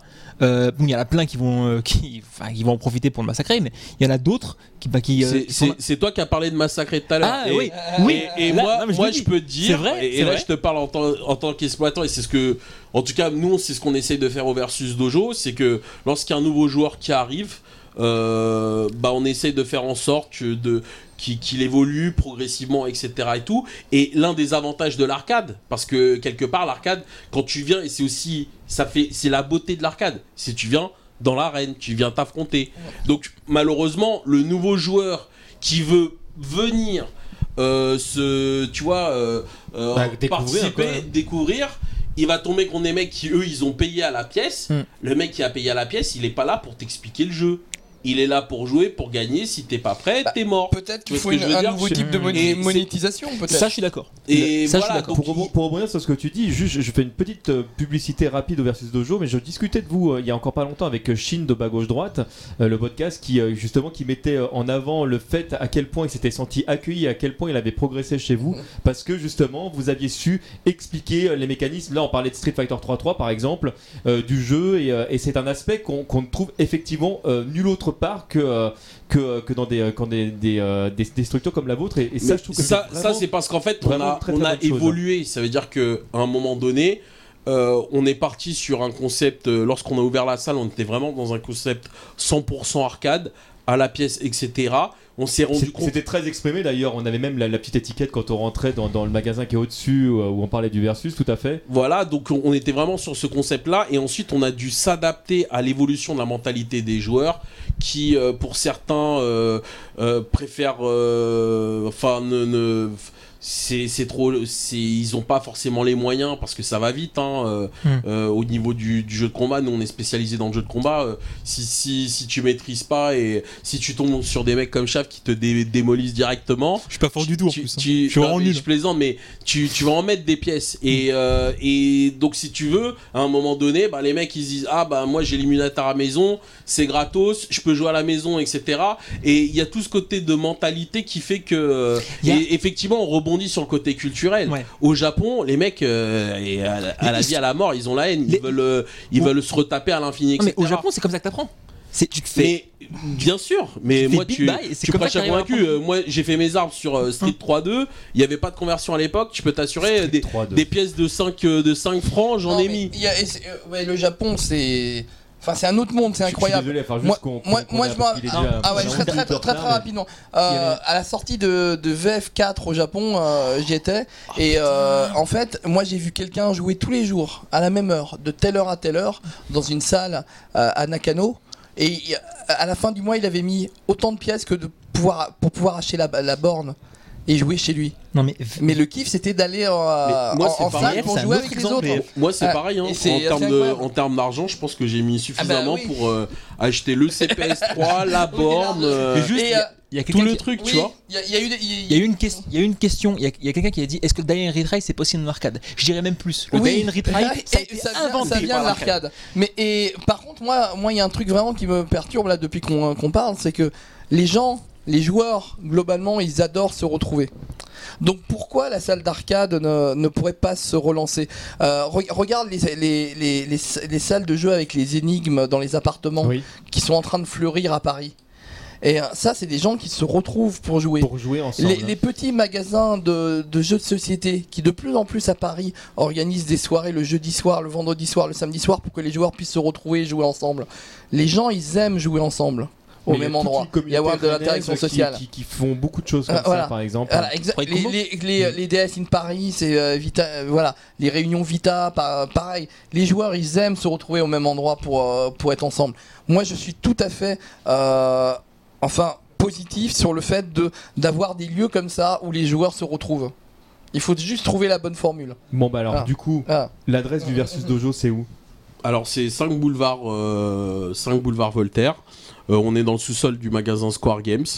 Voilà, donc l'avantage c'est que si vous voulez vous faire une petite ambiance, acheter un jeu, on a, il y a un rayon rétro dans le magasin. euh, Il y a même Famitsu qui était venu, ils ont fait un reportage tellement ils étaient Génial. choqués, euh, tellement ils étaient choqués de la vitrine euh, truc, ils se sont dit ah ouais ils ont ça aussi en France.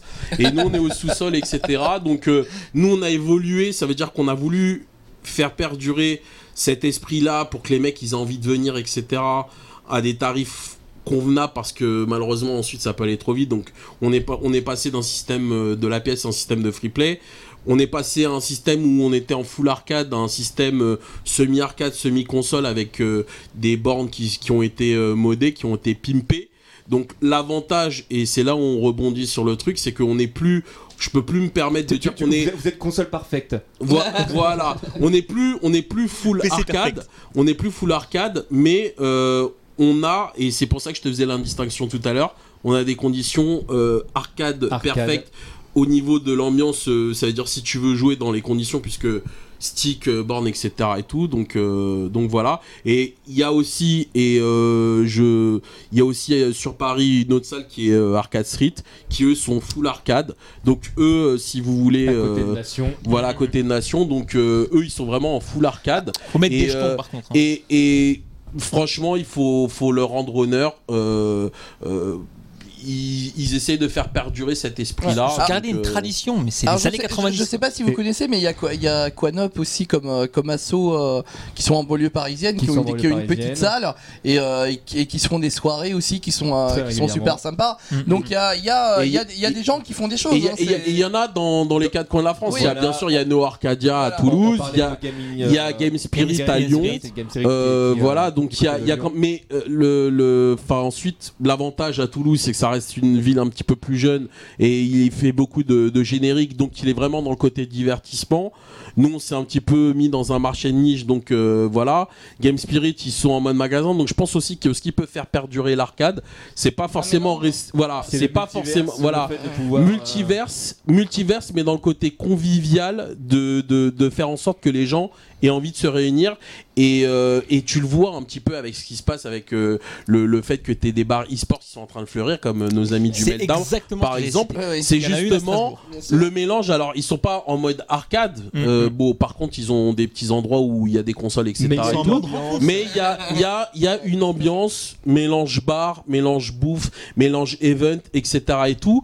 Et je pense que ce qui peut, ce qui peut être l'évolution de ce qu'on pourrait appeler l'arcade, si on veut faire perdurer l'arcade, Mm. c'est ce mélange en gardant ce côté rétro pour les nostalgiques, les passionnés faire découvrir. Et ensuite, il y a toute une notion de- d'imaginer comment euh, mettre en place le système, euh, la monétisation pour que les mecs ils ont envie de jouer, que ça leur donne envie de venir et de, de progresser avec cette ambiance de convivialité. Voilà, c'est il faut faut arriver à recréer euh, ce besoin de se réunir. Parce que malheureusement, si on regarde l'évolution actuelle, bah tout est fait pour euh, pour euh, individualiser, que les gens restent chez soi, qu'ils soient sur le live, etc., sur les trucs. Tout est fait pour euh, justement ne plus. euh, et a- heureusement qu'il y a encore euh, des lieux. Nous, on essaie de contribuer euh, modestement à notre niveau. euh, voilà. Un Deux grand, grand merci. Alors, vraiment très, très Vraiment rapide, a- On est rapide. vraiment à la Deux bourre. choses. Un, il y a plein de technologies qui permettent de, de- de